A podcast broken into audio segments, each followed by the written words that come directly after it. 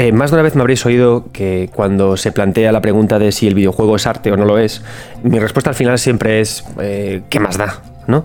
Hemos llegado a un momento en el mundo en el que absolutamente todo puede ser arte, ¿no? Eh, incluso el propio marketing, la publicidad, todo acá al final, uno de, los, uno claims más habituales, vaya, para la publicidad es X es arte, da igual que sea fútbol, da igual que sea el, pedo de un manatí, da igual, ¿no? Todo puede, puede ser arte. Entonces al final, ya no solo yo, sino encontraréis en muchos estudios académicos que hablan que a día de hoy clasificar algo como arte es, es ridículo, ¿no? Porque al final estamos usando la palabra arte como una especie de, de hipérbole de que algo me gusta, ¿no? En plan, uh, me encanta, es arte, ¿no?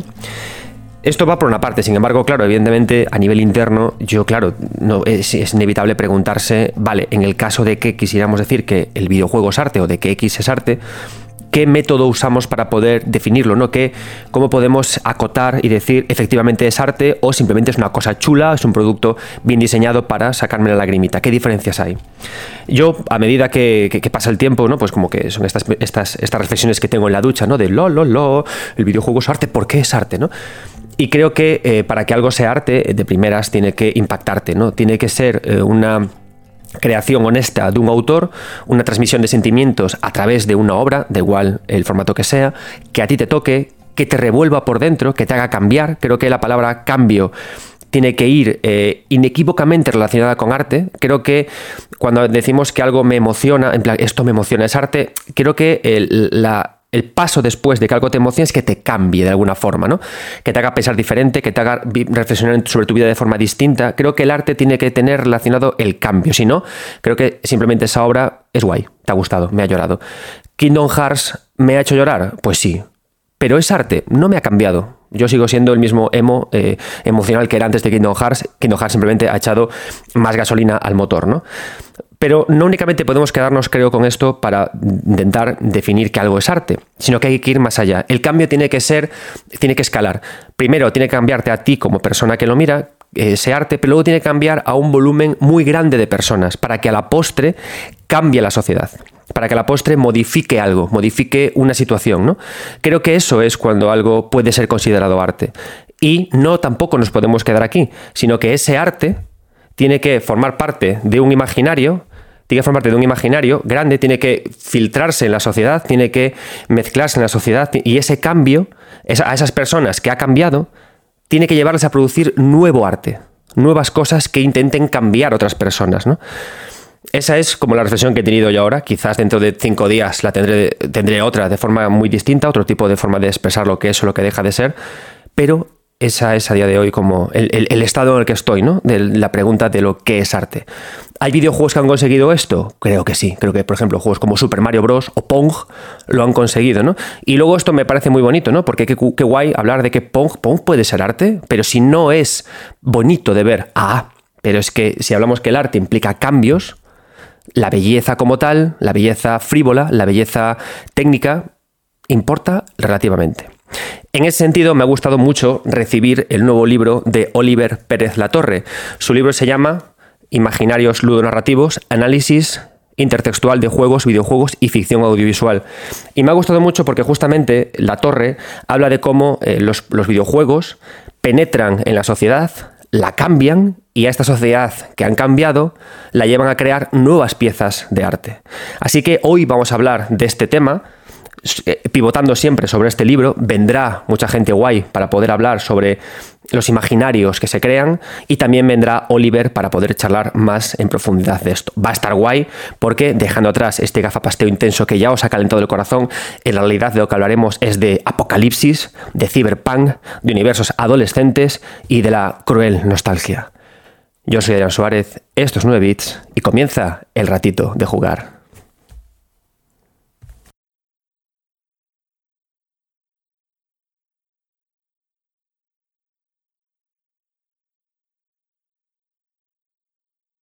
Hola, ¿qué tal? Bienvenidos a uno de mis tipos de programas favoritos de 9 bits, que son los análisis de, libros. ¿Y por qué son eh, programas que me encantan?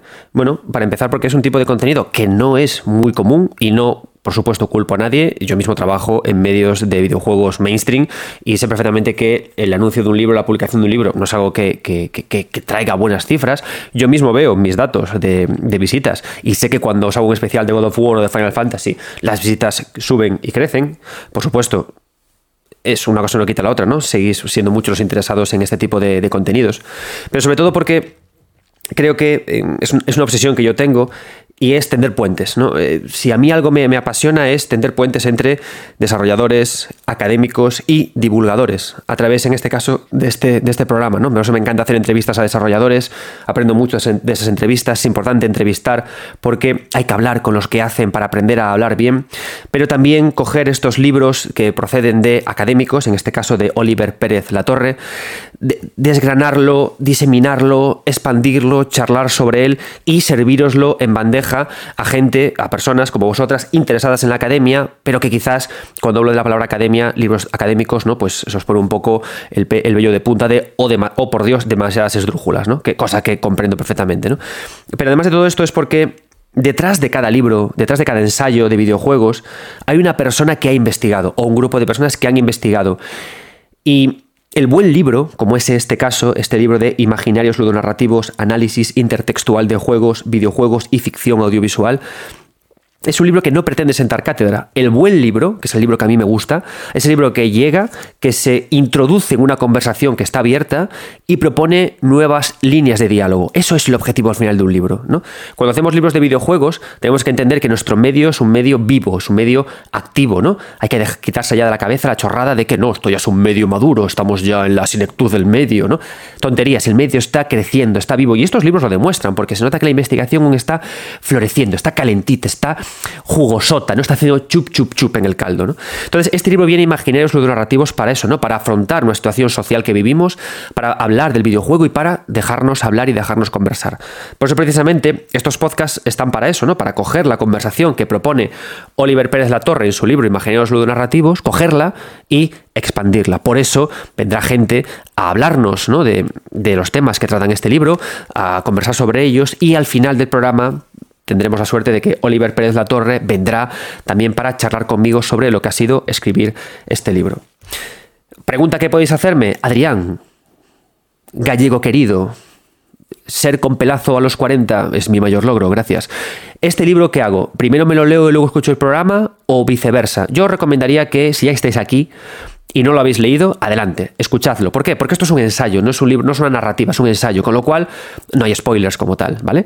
Si escucháis este podcast, veréis, ¿no? Como puntos exactos, interesantes, ¿no? Del libro, o eh, eh, momentos en los que, los, mejores momentos, ¿no? Los greatest hits del libro, esos lugares en los que es bueno que hablemos y dialoguemos, y luego cuando compréis el libro, que os recomiendo que os lo compréis, Imaginarios Ludonarrativos, compradlo, está en la página web Shangri-La de la editorial, creo que también está en Amazon, y si no, por supuesto, en vuestra librería de confianza de vuestro barrio. Si no nos quedamos en librerías, niños ni niñas. Lo bueno es que después de escuchar este podcast os vais a ir con ideas en la cabeza y cuando cojáis el libro creo que lo vais a devorar con mucho gusto porque vais a decir, ah, mira, claro, esto que comentaba Adrián, esto es así lo aterriza mejor Oliver, entonces yo creo que y luego, ¿cuál es el siguiente paso maravilloso? Que en vuestros podcasts, en vuestras revistas, en vuestros medios, incorporéis lo que significa imaginar el narrativo, que añadáis ideas que salen de este libro ¿no? y que continuemos con la conversación. Un libro es feliz cuando genera conversaciones que nunca paran, que siempre siguen. ¿no? Y creo que este es un buen libro justamente para eso. ¿Qué pasa si preferís parar el, parar el podcast aquí, comprar el libro y luego venir aquí a charlar sobre él? Perfecto, también es una idea maravillosa, una idea fantástica, ¿vale? Da igual, es es un libro orgánico, vivo, jugosote, juguetón, nos va a gustar. Bien, puede ser que ahora digáis, madre mía, dices que el libro se llama Imaginarios ludonarrativos, análisis intertextual de juegos, videojuegos y ficción audiovisual. Madre mía, vaya título más, ¿no? Gafas de pasta gruesas. No os preocupéis, es un libro en realidad muy ligero. Y en este podcast de que vamos a hablar, ¿cómo lo vamos a organizar? Lo que hace Oliver es que para hablar de estos imaginarios lo centra en géneros y habla de posapocalipsis, cyberpunk, universos juveniles y nostalgia, que son conceptos que sí que os están poniendo un poco cachondos, un poquito cachondas. Así que el podcast lo vamos a organizar en base a los géneros que él trata y vamos a hablar de los imaginarios posapocalípticos, de los imaginarios juveniles, de los imaginarios hasta Lovecraftianos, ¿no? Ahora ya os gusta más. Y entonces lo que haremos será intercalar lectura del libro con declaraciones, con comentarios de vuestro eh, gallego dulce de voz aflautada favorita y nada más. Espero que disfrutéis mucho de este podcast, un podcast muy especial, un podcast que solo encontraréis en 9 Bits, tu podcast amigo, y que empieza ya. Pero, pero, pero, pero, pero, antes de que me olvide, vamos a empezar este podcast con hablar del apocalipsis. Va a ser el primer imaginario con el que vamos a, arrancar. Y qué mejor que, eh, para hablarnos del apocalipsis, la mitad del el podcast Kanagawa, Edu nos va a introducir su juego favorito del apocalipsis. Edu, muchas gracias por aceptar la invitación de 9 bits.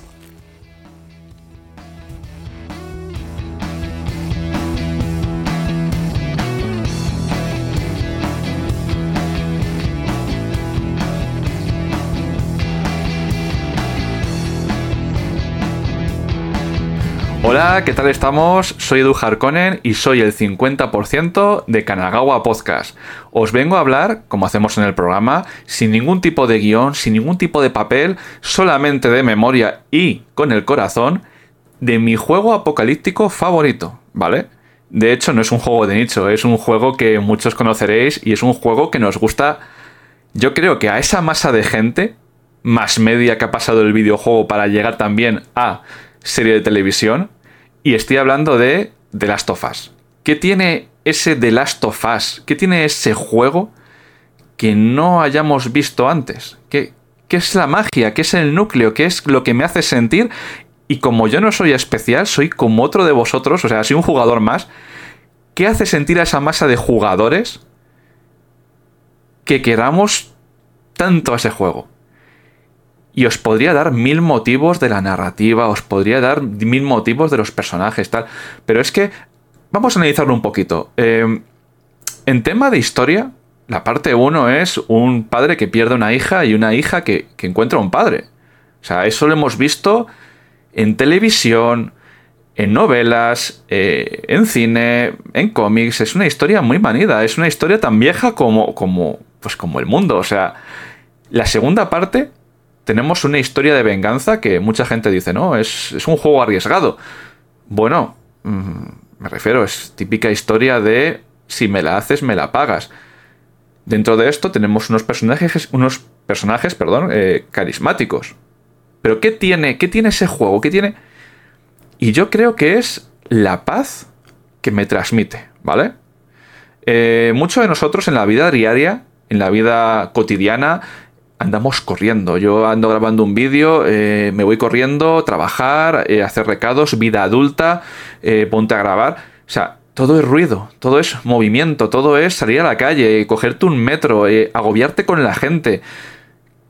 Mm, de Last of, de Last of lo que me, lo que me transmite es em, una sensación de, de soledad, una sensación de paz, porque yo creo que es un juego que tiene uno de los mejores prólogos de, toda la historia de los mandos. O sea, ese prólogo contundente, ese prólogo donde se quita de en medio eh, toda esa violencia, todos esos em, ataques, todas esas explosiones, todo lo que es eh, movimiento, se lo quita ahí.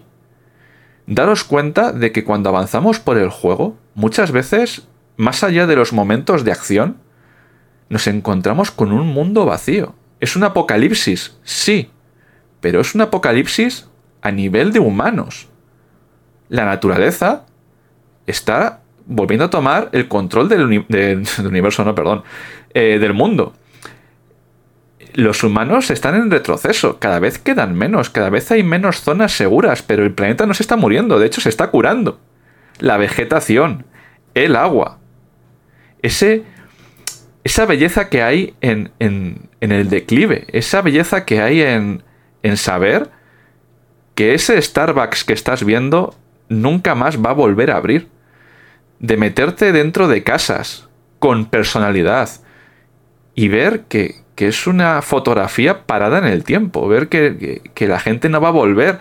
Es como si yo ahora mismo estoy grabando, mm, me voy y tal cual dejo la casa, tal cual se la, se la encuentra alguien dentro de 50 años, dentro de 10 años. O sea, es una fotografía parada en el tiempo, esa belleza de lo marchito. Yo creo que la mayor fuerza que tiene The Last of Us es en su entorno. Esos rascacielos. No va a, no va a volver a ver rascacielos. No va a volver eh, alguien a construir esas obras de ingeniería. Cuando los ingenieros, los arquitectos, cuando esa gente muera, no va a haber alguien que recoja el testigo. Y yo creo que, esa fuerza que tiene el juego no la tienen otros juegos de, zombies, de infectados, porque al final se basan en, los sustos, en correr, eh, en ver grandes escenas donde todo se desmorona y al final no, no se paran en, lo fundamental, que es eso. De hecho, detrás de mí eh, podéis ver un póster de, de Dark Souls y yo creo que en cierta forma se parecen de Last of Us a, Dark Souls, porque daros cuenta que el mundo de Dark Souls no, no va a volver a ser como cuando estaba encendida la llama. No vamos a volver a ese tiempo de los dioses. Esto es igual.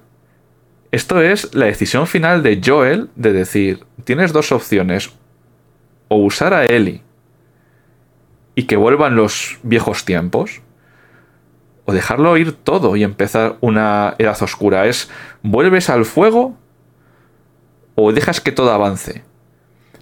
Pero dentro de eso, tampoco hay una certeza de decir, venga, ofrecemos a Eli y el mundo va a volver. Las tiendas vuelven a abrir, los humanos nos curamos, esto es un mal sueño. No, esto es el, el ocaso de la humanidad. Esto es ver los últimos estertores de, la raza humana porque incluso aunque te cures, han muerto tantos, aunque cures eh, la infección, quedan tantos infectados que ya solamente te pueden matar, solamente ya te pueden devorar eh, entero sin, convertirte. Que, que, esto no... Esto no, no funciona, esto no va a volver a estar ahí. Y esa magia de ver el final, ese asomarte al abismo y ver que no hay nada detrás, esa, esa paz que he dicho que, se transmite, yo creo que otros juegos no lo dan. Yo creo que otros se basan en otras cosas que no es en esa tranquilidad. Me encanta perderme. Me encanta cuando eh, Joel y Eli o cuando Eli va a caballo, esos momentos pacíficos, esos momentos que no sucede nada, que vas viendo una parada de metro que, que emerge de las de la fronda, eh. una carretera vacía, que solamente se oye el viento. No sé, es, es magia. Yo creo que lo que ha hecho Naughty Dog a nivel de crear un mundo interesante más allá de sus personajes es lo que da fuerza a la serie. Y también al videojuego, perdón. También os digo, esa fuerza que tiene, ese, ese punch que tiene ese mundo, como va más allá de los personajes, me gustaría que se explorase eh, otras, otras zonas del mundo, por ejemplo, Europa, Japón. ¿Cómo está el resto del mundo? Porque muchas veces hacemos la broma, esa broma tan recurrente de decir, Buah, seguro que el resto del mundo está bien y solamente están jodidos en Estados Unidos. Pero no. La serie te lo expande. Pero los juegos ya te van diciendo que en Europa está casi peor que, en Estados Unidos. Esa, esa magia, ese, ese saber qué está sucediendo en la Tierra. Imaginaros que, cómo sería, por ejemplo, un juego de ese universo en Europa con un castillo, yo qué sé. No sé, es, es la magia que nace del corazón. Y yo creo que es la magia de hablar un juego sin guiones, de, de amigo a amigo y decir, venga, va, yo siento esto. Podría hablar de narrativa, podría hablar de personajes, podría hablar de gráficos, podría hablar de físicas, pero eso no es lo que hace que te quede con un juego tú cuando te quedas con un juego, cuando realmente está dentro de ti, cuando, cuando lo llevas dentro, no es por esos motivos, es porque conecta contigo. Y si esta saga, si esta serie, si este universo ha conseguido eh, contactar, perdón, eh, conectar con tanta gente, eh, es por algo. Y ese algo, yo creo que en parte es por ese universo que os estoy diciendo. Disculpad estos momentos de lapsus, pero ya os digo, sin guiones es lo que hay. Espero que os haya gustado y, espero que si no habéis jugado al juego, de verdad, eh, os animéis. Y aunque no tengáis tiempo, como es una como es un juego que ha pasado formatos, que ya lo tienes, incluso hay cómics que te explican la historia de la madre de Ellie, eh, tienes una serie y tal, que os acerquéis, de cualquier forma, que, os metéis dentro de este universo, que, seguro que os quedáis, que no es un juego eh, que sea muy de nicho, que tenga unas mecánicas que te puedan echar, no, el, juego en, lo jugable no inventa la rueda, es la misma jugabilidad eh, que el Uncharted, o sea, es un juego para todos los públicos. Pero una vez lo pruebes, una vez estés ahí dentro, una vez te sumerjas dentro, una vez veas esos pasillos eh, llenos de esporas, que vas con la máscara, una vez te en ese universo, os aseguro que os quedáis. Y con esto os dejo. Muchas gracias a Dian por la oportunidad y hasta aquí mi vídeo audio.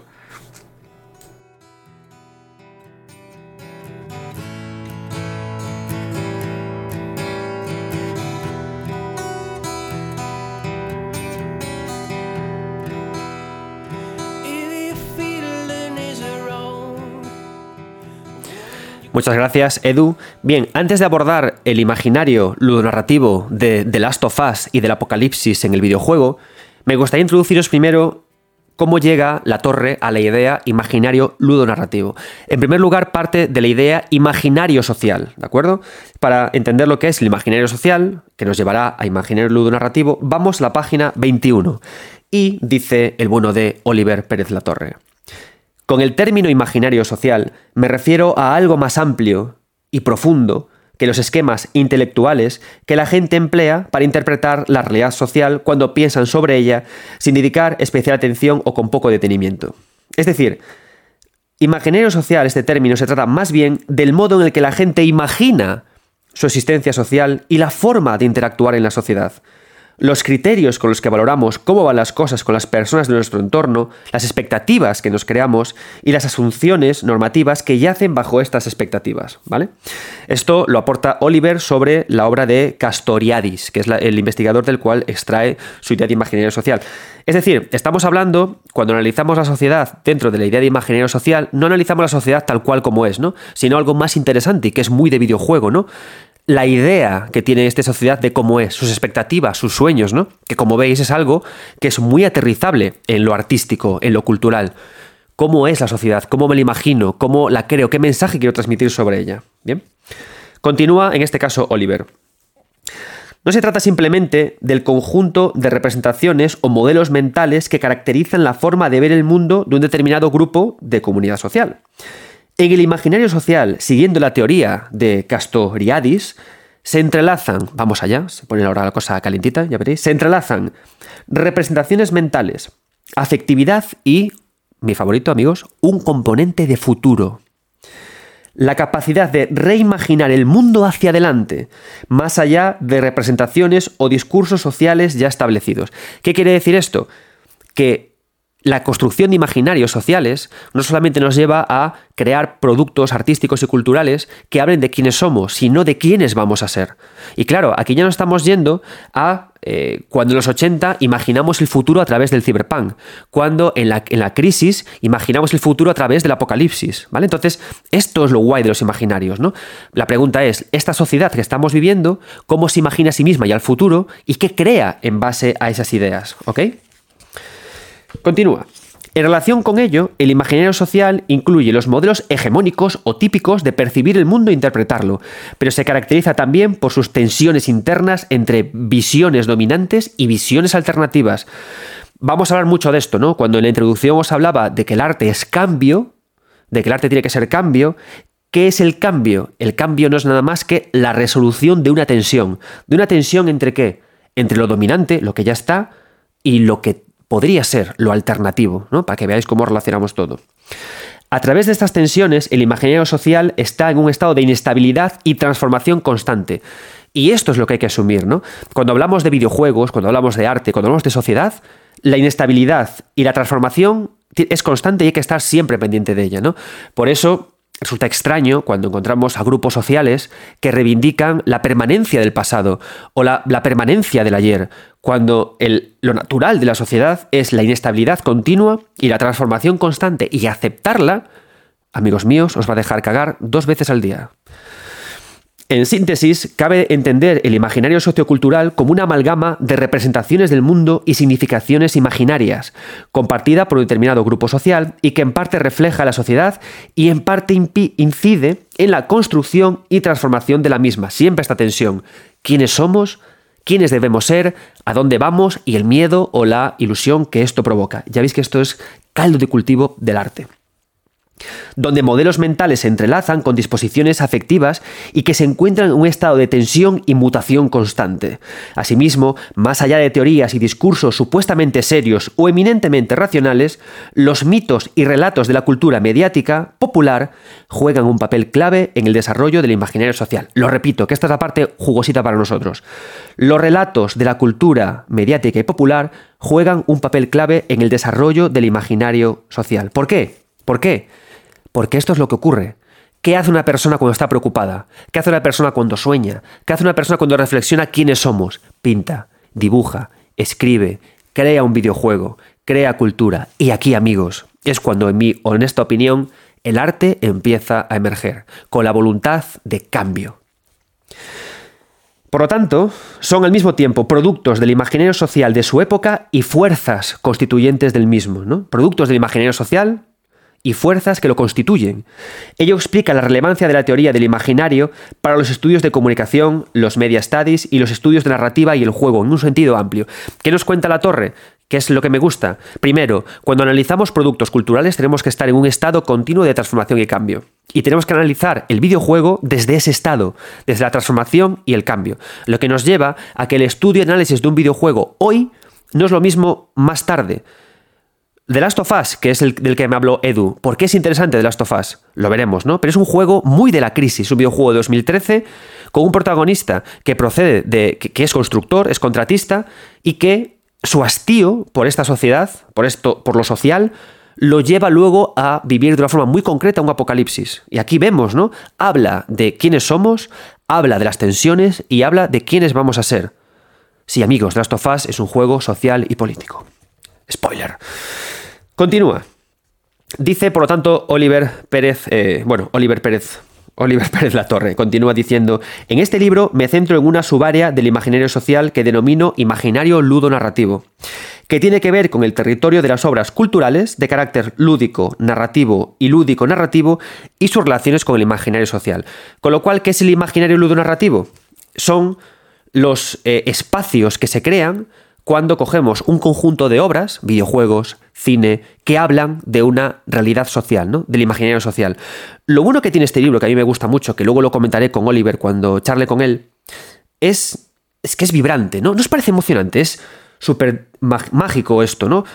Em, el videojuego, ¿cuál es su peso en el mundo? La serie de televisión, ¿cuál es su peso en el mundo? ¿Cuál es su valor? Entretener, pues por supuesto, pero también son fuerzas constituyentes de quiénes somos y de dónde vamos. Por lo que lo que os digo, ¿quiénes hacen los videojuegos? Los videojuegos los hacen eh, robots, los hacen mesas, los hacen sillas, no los hacen personas que han sufrido la crisis de 2008, que han pasado por una pandemia, que están viendo cómo el Uribor no para de subir, que han sufrido en sus carnes la proliferación de series como Supervivientes en Telecinco que nos fríe el cerebro de lo cual estuve enganchado una temporada, pero eso es otra etapa muy oscura de mi vida. Lo que quiero decir es que justamente ocurre esto, ¿no? Entonces, ¿qué pasa? Que se produce una serie como de ciclo, de bucle. A mí me flipan los ciclos y los bucles en investigación. Está la sociedad, la sociedad construye su propio imaginario social, el quiénes somos, a dónde vamos. Eso nos lleva a crear imaginarios ludonarrativos. Creo piezas, creo arte, creo videojuegos que hablan de quiénes somos y a dónde vamos. Y esto a su vez es leído por la sociedad y afecta al imaginario social previamente constituido. Lo cambia. Esto me lleva a hacer nuevas piezas ludonarrativas que me cambian y me lleva de nuevo al cambio. Con lo cual son todo bucles, ¿no os dais cuenta? Y los videojuegos son vectores que nos llevan a un sitio o a otro. Y esto me hace también que lo que os contaba antes, ¿no? Cuando The Last of Us se analice en el momento de su lanzamiento, ahora o más tarde, cambia su forma de, analizarlo. ¿Por qué? Porque todo videojuego, como toda pieza que presuma de ser artística, tiene esta voluntad de encajar en una sociedad concreta y un imaginario social determinado.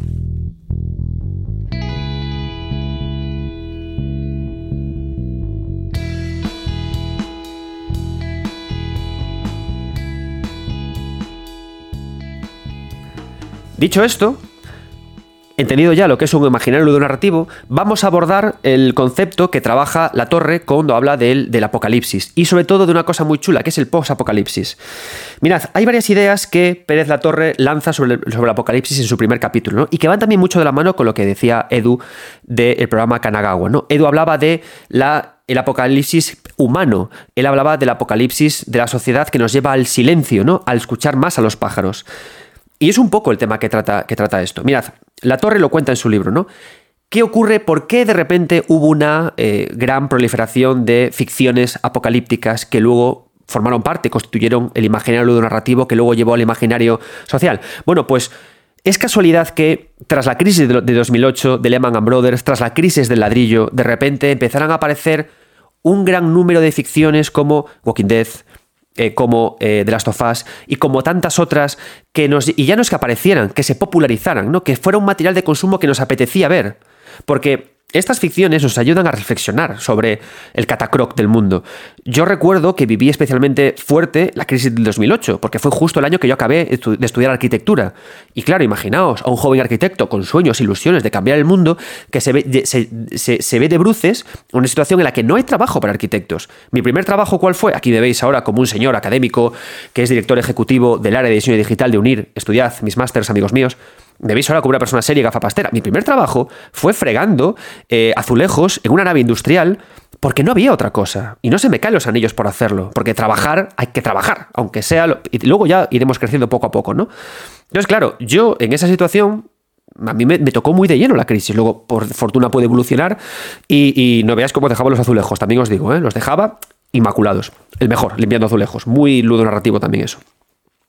Pero luego hemos ido poco a poco evolucionando, ¿no? Entonces, empezaron a emerger aquí una serie de ficciones provocadas justamente por gente desencantada, por personas que habían visto un gran cambio muy loco, ¿no? Lo que hablábamos del imaginario ludonarrativo, este cambio entre quiénes somos, a dónde vamos y nuestras pretensiones, y se crearon ficciones sobre ellas. En The Last of Us, eh, Pérez eh, Oliver lanza varias ideas, ¿no? Y las voy a lanzar aquí y luego las vamos a desgranar. El trabajador como héroe, un profundo sarcasmo hacia la sociedad, la idea del cowboy del apocalipsis, la idea de el retorno a la naturaleza. Y luego una cosa que también me gusta mucho que maneja, ¿no? La idea, la resignificación del monstruo. Vamos a ir poco a poco. La idea del trabajador como héroe.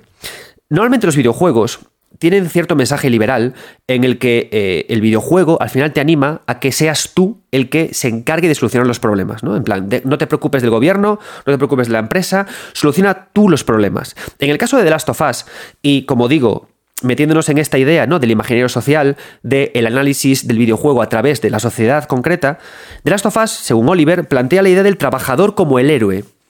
¿Vale? Vamos a abordar esta idea. Joel. Joel es un personaje que es, un, trabajador, ¿no? Eh, vemos ese fantástico prólogo de Last of Us en el que Joel es una persona muy preocupada por el trabajo y no hay trabajo. El juego te lo muestra como un héroe. Es un héroe por querer trabajar y por querer mantener a su familia a flote. De repente, ¿qué ocurre? Se produce la gran cactombe del córdiceps, todo se va a la porra, ¿y qué hace Joel después? Pierde su fe, pierde su voluntad, pero sigue trabajando. O sea, es un héroe desde el trabajo. Lo que nos está contando al final, lo que, lo que extraemos, es que es un poco la historia que yo os contaba con los azulejos. Joel tuvo esta crisis y se puso a limpiar azulejos. O sea, se puso a limpiar azulejos. ¿Pero qué, eran los azulejos? Era sangre, eran vísceras. Se puso a hacer el trabajo sucio. Y la idea de trabajar lo convierte en héroe. ¿Veis? Entonces empecéis a ver estas conexiones que hay. Y ahora podéis decirme vosotros, eh, pero espérate, Adrián, Neil Druckmann, dudo mucho que se sintiera directamente influenciado por esta, por esta cuestión y que directamente quisiera contar esto. Bien, esto es otra cuestión que también trata este libro y que hablaré con Oliver cuando, cuando venga, que cuando hacemos estos análisis sociales, estos análisis políticos, es importante que dejemos de hablar de influencias y hablar de confluencias. Es decir, de cómo confluye todo en nosotros mismos, de, de cómo somos personas que hemos metido los pies en un mar, en, en una orilla de un mar, y que nosotros nos dejamos bañar por el mar. Y que salimos al final de ese mar con los pies mojados, pero sin saber exactamente qué olas nos han impactado. ¿A qué me refiero con esto? Esto es una cosa que a mí me ocurre mucho cuando voy a hablar, ya no lo hago porque ya he aprendido que no se debe hacer, ¿no? Pero cuando voy a entrevistar a gente y le digo, a ti te ha influenciado, yo qué sé, Michael Crichton, te ha influenciado Twin Peaks, y me dicen, No. Y evidentemente ellos me dicen que ni siquiera han leído nada de ellos. Pero ¿qué ocurre? Que Michael Crichton no es únicamente un novelista. Michael Crichton es objeto de adaptaciones de cómic, de adaptaciones de películas, de canciones. Con lo cual, indirectamente, aunque esta persona no, se haya, no haya eh, percibido, no haya buscado directamente la ola que le ha mojado los pies, sí que ha estado en el mar compuesto por los ecos de esas olas. Entonces, estas son las confluencias. Es como que por estar en un mundo activo, recibes confluencias, señales de todas partes que permean en ti y eso te llevan a crear. Y esto yo lo noto mucho porque cuando hablo con creadores y les pregunto por cómo llegó la idea, no te lo saben decir. Y cuando les dices, ¿la idea te llegó de forma espontánea? Te dicen, sí, sí, es verdad. Y se alegran porque es así como funciona, ¿no? Entonces ocurre eso. Cuando un creador crea en una época concreta, las ideas de su sociedad confluyen y resuenan en él. Y aunque no quiera hacer un producto social y político, es imposible que no lo haga, más en una situación tan cambiante y convulsa como la que estamos viviendo ahora. Llevamos desde 2008, niños, casi 20 años, jodidos. ¿Cómo no se van a cómo no se va cómo no va a permear esto en los héroes, ¿vale? Con lo cual, ¿qué ocurre en The Last of Us? Aparece este, esta perspectiva un poco liberal y este, esta manifestación de que hay que trabajar y que el que trabaja es un héroe.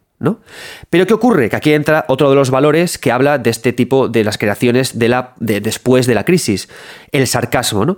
El tipo de humor que hay. Es un humor, el de Joel, que desacredita totalmente lo que ocurre. Es un, es un humor que sirve para decir que no hay política, que no hay sociedad, que no hay futuro, que solo hay el trabajo que tú tengas hasta que mueras, que es una idea que muchos tenemos y teníamos a día de hoy.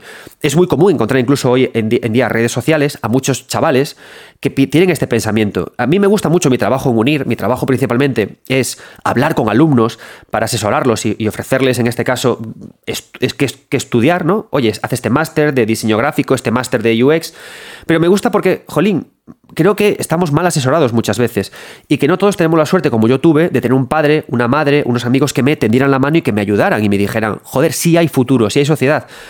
El estudio te empodera, avanza, ¿no? El sarcasmo nace de, este, de aquí. Em, Oliver conecta también las ideas eh, de, de, The Last of Us con las ideas de Fallout, de una forma que es muy, muy chula, ¿no? Es decir, estamos pensando en una como digamos, como una confluencia del desastre, ¿no?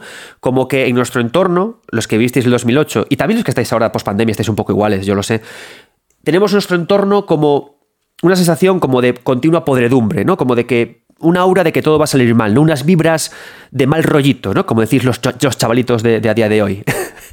Dios mío, qué bueno me ha quedado eso. Y entonces eso también se representa en el videojuego, en estos videojuegos que hablan de las crisis, en estos videojuegos pandémicos. ¿Cómo? Lo sabéis. El polvo del Cordyceps que flota en el ambiente. Y en el caso de Fallout, la radiación. Hay algo que me ha gustado mucho de esto que acabo de contar ahora, la radiación ¿no? y el polvo del Cordyceps, porque si nos damos cuenta, en, la, en, la, en HBO, en la ficción que se hizo en 2022, 2023, y que hemos visto en esta época, ya no hay este polvo. Y esto es una cosa interesante cuando hacemos estudios de los imaginarios. Hablábamos antes, ¿no? Una ficción no acaba aterrizando igual en un momento y en otro. Los cambios que podamos encontrar entre The Last of Us de 2013, el remake de Last of Us actual, remake remaster, y la serie, son muy provocados por la situación en la que vivimos a día de hoy, por cómo estamos trabajando a día de hoy. Y eso se puede ver mucho, por ejemplo, en cómo se construye la relación con, los, con el padre. Joel, en 2013, la relación que existe con Joel y con Ellie, si nos damos cuenta, eh, lo que hace Joel y Ellie es que Joel acaba representando como el pasado, ¿no? Lo que hay antes, lo que había antes de la crisis. Antes de la crisis de 2008, incluso es una cosa que se comenta ahora, a día de hoy, ¿no? Esta cantinela de eh, se va a morir la última generación económicamente solvente y que puede protegernos y cuidar a los hijos, ¿no? Que en este caso serían mis padres se mueren y estamos los, las nuevas generaciones solos ante el peligro. Esto es la representación que ocurre con Joel y con Ellie, de nuevo por confluencias. Dudo mucho que de nuevo eh, a Neil Druckmann esto lo haya querido contar como tal, pero ocurre de esta forma. Joel poco a poco se apaga y Ellie tiene que vivir sola, ¿no? Por eso es tan interesante el momento de The Last of Us en el que de repente hacemos clack y controlamos a Ellie no en cualquier época, en el invierno. Y no nos enfrentamos a un demonio, no, no, nos enfrentamos a los, al lobo, al hombre convertido en lobo. Es directamente la nueva generación enfrentándose a los, al terror de una sociedad, no a un monstruo imaginario, no, a un hijo de puta que ha construido una sociedad de hijos de puta que quiere acabar, que, que, le pone muy difíciles las cosas a los jóvenes. Y mientras tanto, los mayores se, pudren en un agujero, que es lo que le pasa a Joel. ¿Y cómo se cura? ¿Cuál es la única forma de que el, de que el mayor esté bien? Cuando la, joven aprende y demuestra que se puede eh, valer por sí misma, entonces el joven puede seguir adelante con su vida. Si analizamos cómo la, serie de Last of Us llegó a nuestras vidas en otra época distinta, en una época en la que el imaginario social cambia el ludo narrativo y cambia cómo hacemos interpretaciones, de repente se ha minimizado mucho esta sensación de polen ya no existe, o sea, ya no está este polen tóxico, está muy apartado, los propios zombies están muy apartados.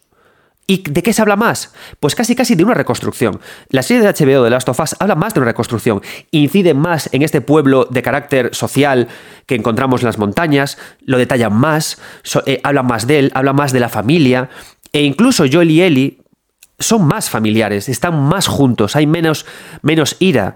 Y de hecho, en la última escena de todo de la, época, cuando, cuando, Joel, cuando Joel se pone un poco cucú y dice eh, Eli mí, esta parte es mucho menos violenta, es más directa, es vámonos a casa. Entonces, podemos pensar que eh, la adaptación de HBO no fue fiel en estos aspectos, pero también hemos de pensar que los que lo adaptaron no estaban confluyendo con 2013. Con lo cual, el imaginario narrativo y social de 2013 cambia con respecto al 2021. Y por eso las obras hay que entenderlas como organismos vivos que responden sin quererlo a las situaciones sociales en las que estamos. Quizás si la serie de HBO se hiciera en 2014, un año después de The Last of Us, sí que hubiera más zombies, sí que hubiera más sangre y sí que hubiera más elementos de este estilo. Os he dejado locos, ¿eh? Con, esta idea. Otra idea más que aporta Oliver que me encanta. La idea del cowboy del apocalipsis. Que va muy relacionada con la idea del trabajador como héroe, ¿no? El cowboy, el yo solo contra el mundo. ¿Por qué? Porque nos sentimos solos en estos universos. Ocurre también en Fallout. Vamos solos por el yermo. Nos comemos la radiación. Es horrible. Y pervivimos. Lo superamos. Avanzamos, ¿no? Entonces, ¿qué ocurre? Que estos juegos nos empoderan, de cierto modo no vamos a engañarnos, pero es cierto, o sea, ¿el videojuego es entretenido? Lo es, pero oye, yo no voy a engañaros, a mí superar The Last of Us siendo yo un cowboy del apocalipsis, superar Fallout siendo yo un cowboy del apocalipsis, jolín, pues me da esperanza, porque me hace pensar que si puedo superar este apocalipsis, bueno, pues quizás también pueda seguir adelante con, mi vida, ¿no? Y el que nos lo cuenta funciona de ese, de ese modo. ¿Por qué luego Fallout 4 fue más diferente? Si os fijamos en Fallout 4, trabaja con una idea que también añade aquí el, amigo Oliver, la idea del crafting. ¿Por qué en Fallout 4 hay un crafting, un alzo tú mismo tan exagerado con respecto a Fallout 3? Por supuesto, ¿no? Porque fines comerciales, tal. Pero ¿qué pasa? Que después de que la sociedad evolucione, que esto también lo cuenta Oliver en su libro, llega un momento en el que nos preguntamos, ¿el apocalipsis ha concluido? ¿De las of Fallout 3? Hay que empezar a reconstruir el mundo. Y casualmente empezaron a ponerse de moda los videojuegos con el crafting loco. Con todo este rollo de supervivencia relacionado con el crafting. Y Fallout 4, que metió un gran espacio en el que hacer ciudades, en el que hacer cachivaches, en el que hacerte tú tus armas y ser tú el que salvas a otros sin depender de los demás. ¿Por qué? Porque tras la crisis de 2008, tras la reflexión producida, llega el momento de, tras ser cowboy del apocalipsis, llega el momento de craftear una nueva vida y de avanzar como estamos, ¿no? Entonces, en esta perspectiva, también es importante cómo Oliver marca la idea del monstruo. Que claro, si os dais cuenta, está muy resignificado el monstruo. Tenemos las películas de Romero, que él ya mismo contaba, al final que la significación del zombie era una idea, era una idea política, ¿no? Era una idea de la masa contra la opresión. Tenemos el zombie de Resident Evil, que es un elemento de miedo, pero nos damos cuenta de que el Cordyceps en The Last of Us también es un elemento que habla de la sociedad, de los que se han rendido, de los que se han dejado sumir, de, la masa que se ha rendido, en contraposición con los que, con los que perduran, con, con, ese espíritu liberal de que trabajes para ser el héroe y que no te quedes relegado a la masa. Y el zombie, por eso es una figura tan interesante y que es tan objeto de estudio, porque al final representa un elemento social que a veces puede tener tintes comunistas, a veces puede tener tintes derrotistas, a veces puede tener... se resignifica el zombie una y otra vez. ¿Por qué? Porque el imaginario social es lo que nos lleva a que los valores, los símbolos, cambien continuamente de significado una y otra vez, una y otra vez, una y otra vez. Y esto, amigos míos, es el imaginario del apocalipsis, del posapocalipsis, con estas ideas tan chulas. ¿Y para qué os vale esto que os he contado? Para tener una nueva perspectiva al jugar a Fallout y a The Last of Us, pero también para abriros las puertas a realizar análisis sociales en épocas concretas de vuestros juegos favoritos que a veces creemos que lo social y lo político no existe, no existe, no está ahí y llega de la nada, pero las confluencias son las que nos hacen crear como, como autores, las que nos forman como autores.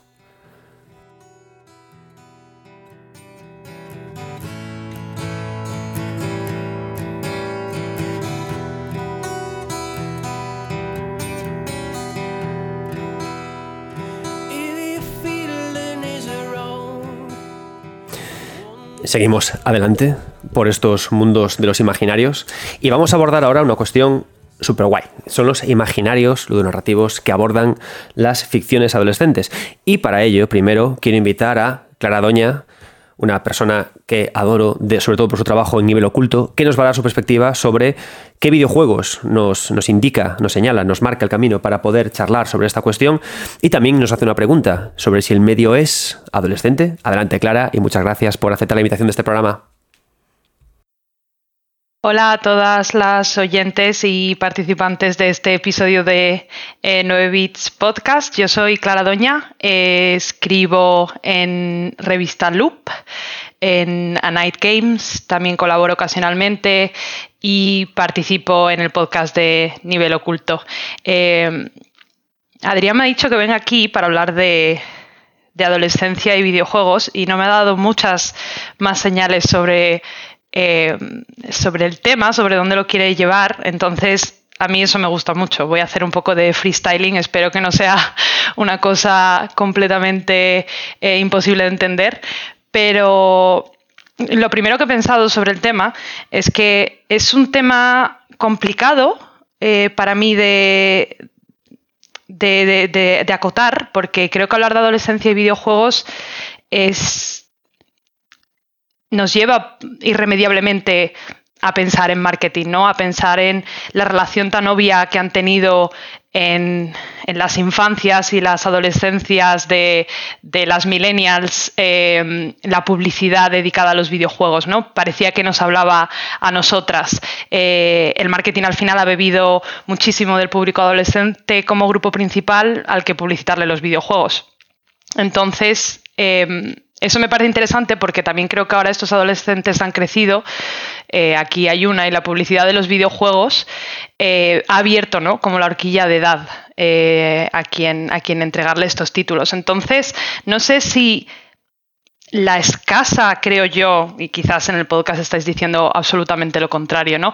Pero creo que hay poca representación de adolescentes en los videojuegos y quizás sea porque los videojuegos son espacios de fantasía donde muchas adolescentes nos imaginábamos adultas, ¿no?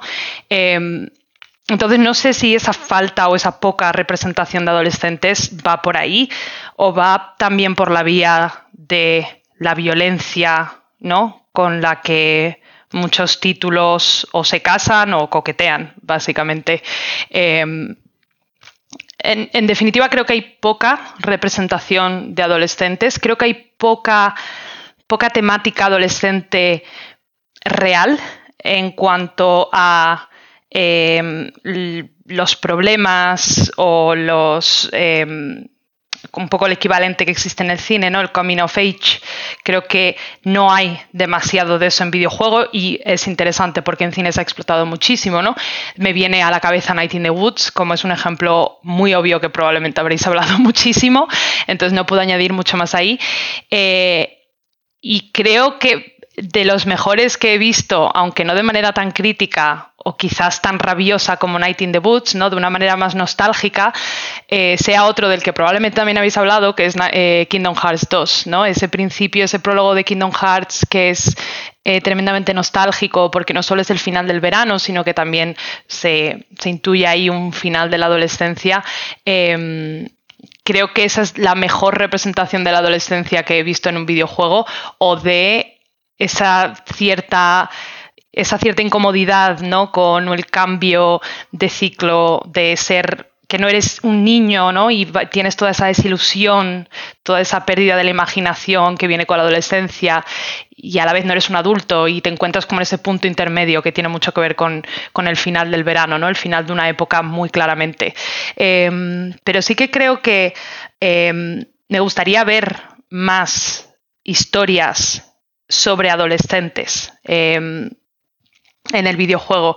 Creo que quizás también podríamos hablar ahí de la adolescencia del medio, y esto es una cosa que os dejo aquí, que le robo a, mi amigo Mateo Trapiello, em, que escribió a nivel oculto sobre, sobre la ira y la masculinidad en el videojuego y, deja como esas preguntas, ¿no? ¿Es el medio adolescente?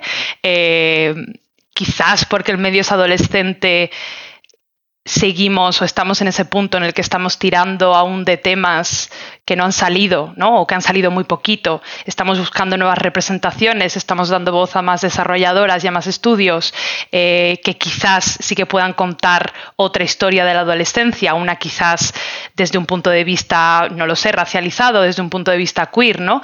Em, entonces no sé si tiene que ver con, con el medio.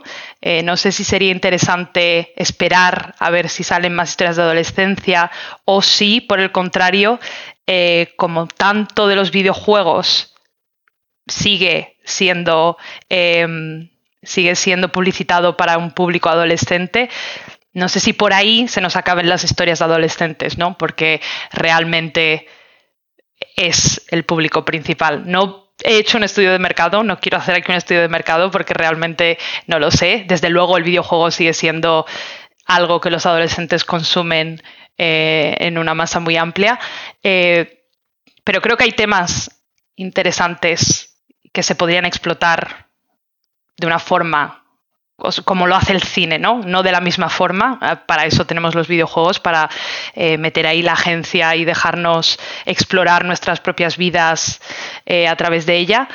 Pero, pero sí que creo que, habría que abrir un poco la horquilla y, mirar un poco más a la adolescencia, porque al final es un periodo formativo muy importante, ¿no? Es que lo que me pasa en este audio es que no quiero hablar de muchas cosas porque creo que las estaréis hablando en el programa.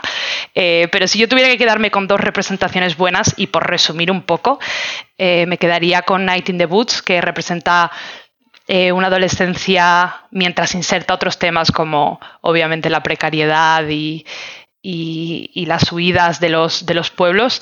me quedaría con Night in the Boots, que es una adolescencia más rabiosa y con el principio de Kingdom Hearts 2 porque es una cosa preciosa y creo que a todas nos puede llegar a hablar desde, desde algún sitio, ¿no? Y nada, esa es mi intervención. Espero algún día estar con vosotras en el podcast. Un abrazo.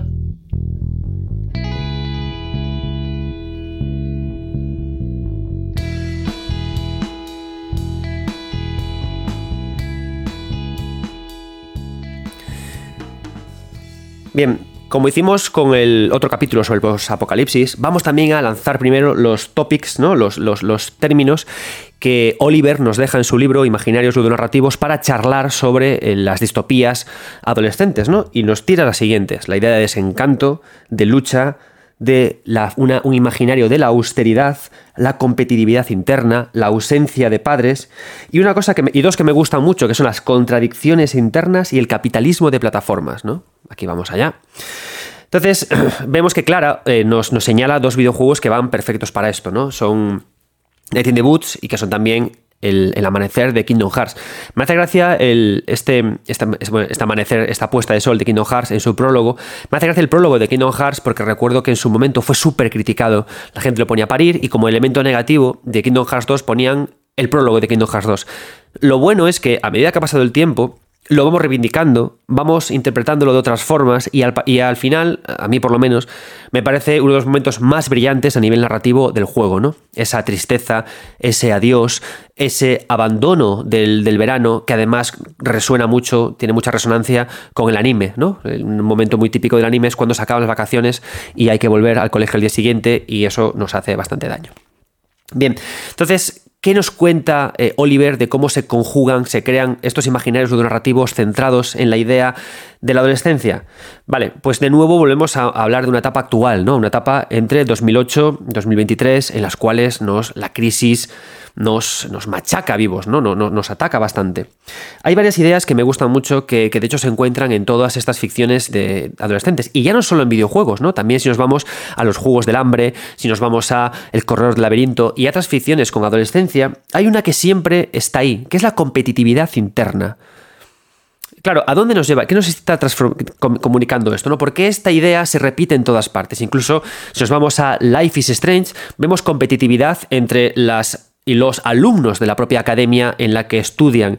Si nos vamos a, Night in the Boots, hay competitividad entre los propios amigos y amigas, una competitividad que nace de, de, las ficciones entre sus pasados, de qué momento ocupan en la actualidad en la sociedad en base a cómo han peleado anteriormente.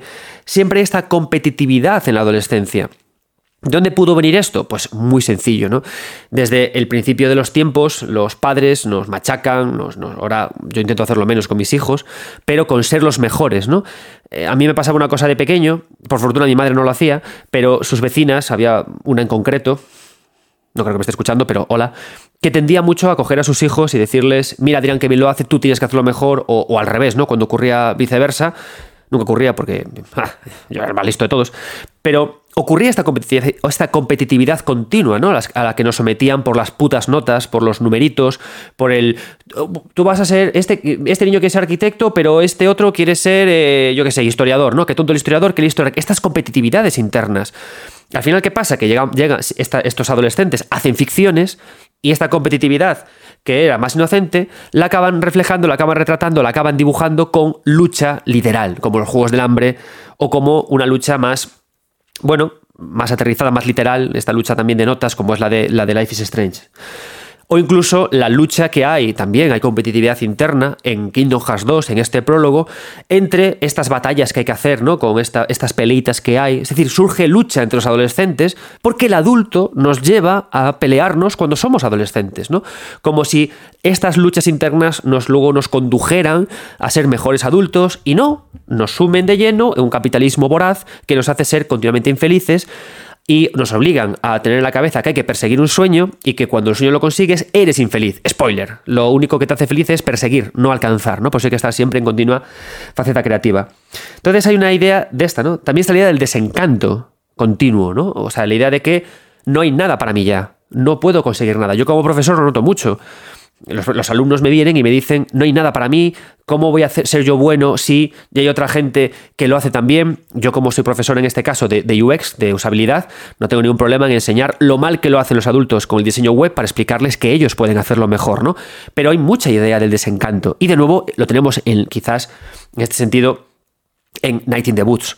Este enorme desencanto de la protagonista que tiene que volver a casa de sus padres, un momento muy fastidiado para un adulto, y que al final eh, lleva una, una, idea de que no hay esperanza, estoy desencantada y a ver qué va a ser de mi vida. ¿no? Son narrativas al final que pueden ser catárquicas, que nos pueden llevar a una gran revolución o que nos pueden conducir a, querer perdernos y olvidarlo todo. ¿no? Por ejemplo, en Life is Strange, al final los finales que nos brindan son finales al final de huida, son finales de escape, ¿no? son finales que nos refugian en el amor o refugian en la huida, pero no te refugian en la sociedad.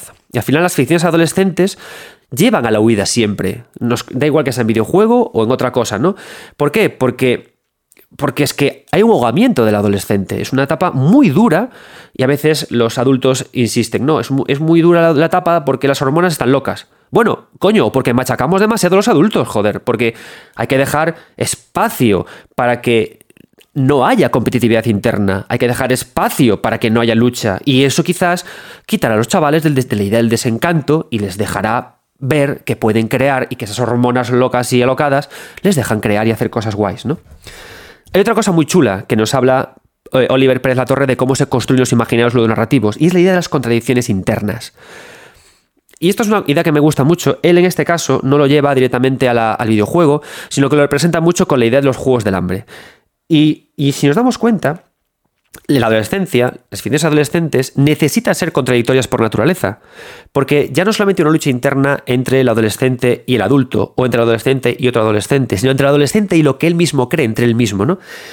Pérez La Torre en este caso habla de cómo eh, películas como Los Juegos del Hambre nos presentan una protagonista femenina, feminista, reivindicativa, luchadora, que quiere luchar contra el patriarcado, que quiere luchar contra las convicciones de la sociedad, que quiere luchar contra un capitalismo feroz, y al final acaba queriendo ser madre con un hijo correteando y con una pareja en un ambiente bucólico con el pelo suelto y solo le falta tener un, un apotalado para, para, hacer un guiso, ¿no? Entonces, existe en los Juegos Hambre esta contradicción interna, ¿no? Que un personaje fuertemente feminista que abogue por la libertad acabe queriendo aterrizar en un constructo típico, ¿no? Y patriarcal al final. Entonces, claro, se producen estas contradicciones internas, ¿no? Entonces, ¿qué podemos asumir? Dos cosas. Que los que suelen escribir ficciones adolescentes son adultos y que al final el adulto quiere guiar al adolescente a que forme una familia, se deje de historias, no, no, estudie de historiador y que estudie arquitectura que te va a dar más de comer. Spoiler, a día de hoy, arquitectura y historiador, las mismas, mismas salidas laborales. Haced cosas del internet que sale la cosa mejor, ¿no? Entonces ocurre también esto, ¿no? Y también ocurre una cosa, la idea que está ahora muy representada, el capitalismo de plataformas.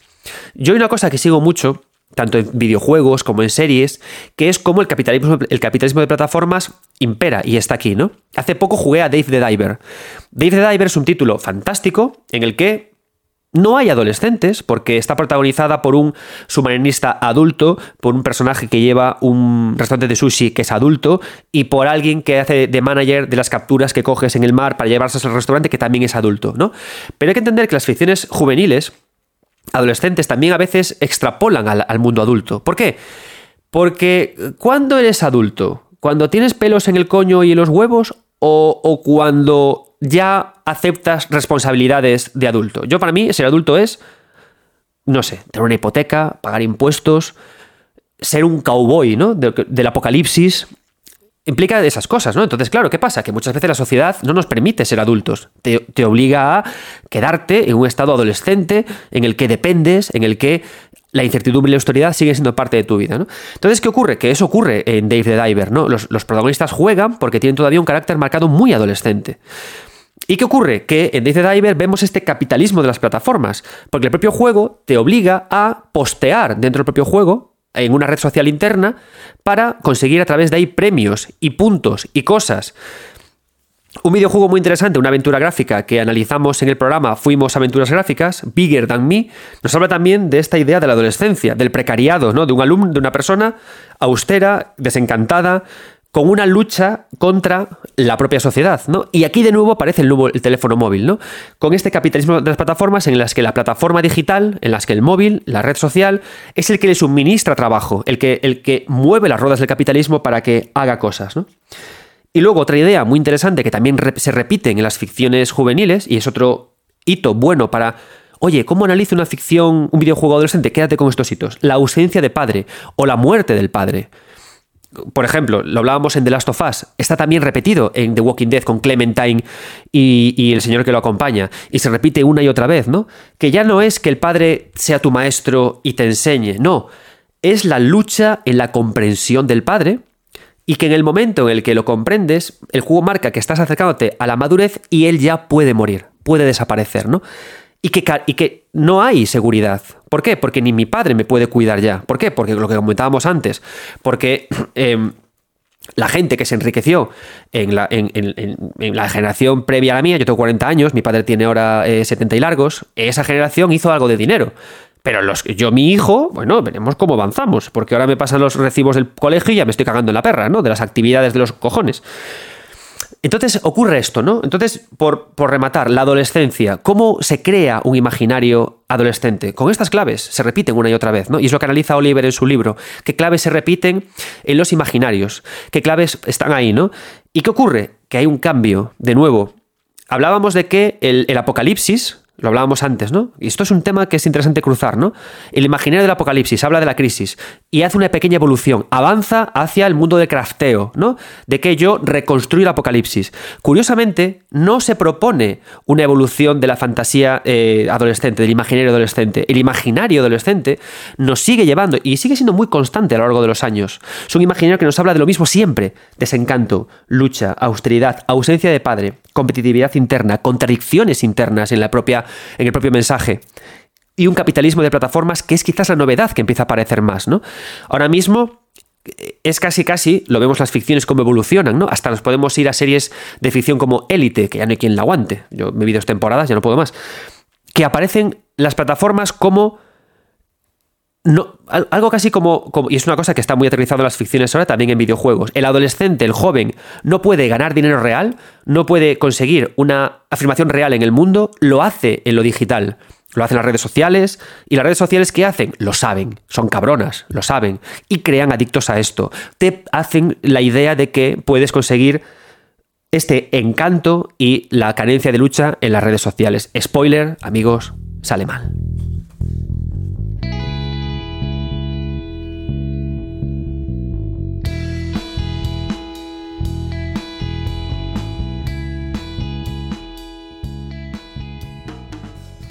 Seguimos con estos imaginarios ludonarrativos. Está quedando un podcast como muy de reflexionar y de pensar en las cosas, ¿no? En plan de, ostras, la vida como es, ¿eh, colega? Vamos a pasar ahora a los imaginarios ludonarrativos post-apocalípticos, perdón, post-apocalípticos, no, a los, cyber, a los cyberpunk, a los cyberpunk y a los post-cyberpunk. Y para ello tenemos a un invitado de excepción, a Félix Luis Ruiz Herrera. Podéis encontrarlo en Twitter como arroba FélixRUizH. Y también, por supuesto, lo conoceréis por Misterio Red. Adelante, Félix, muchas gracias. Y háblanos de tu juego Cyberpunk favorito y qué cosas destacas de este tipo de, de imaginarios. Hola Adrián y hola a todos los amigos de 9 Bits. Soy Félix Ruiz Hace ya eh, prácticamente una década que escribo en una web, misteriores.com, dedicada al estudio y divulgación de, sobre todo, anomalías, desde el punto de vista escéptico, eh, historia, ciencia y pseudociencias también. Tenemos un programa de radio, tenemos un programa de televisión. Igualmente también hago mis pinitos podcasteros en programita llamado Reunión de Bardos. Y además, pues he escrito algún librito. Eh, cuando has preguntado sobre el asunto de los mundos cyberpunk, y como bueno, jugador que soy desde, siempre, pues prácticamente, lo primero que se me vino a la cabeza fue Final Fantasy VII.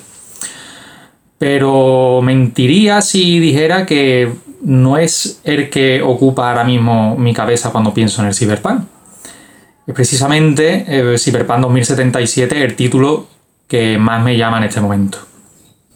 Eh, un juego que ya, eh, y bajo mi opinión personal, dejó de ser un meme mm, durante el año pasado y que ahora ya es la obra maestra que debió haber sido hace tres años cuando se lanzó.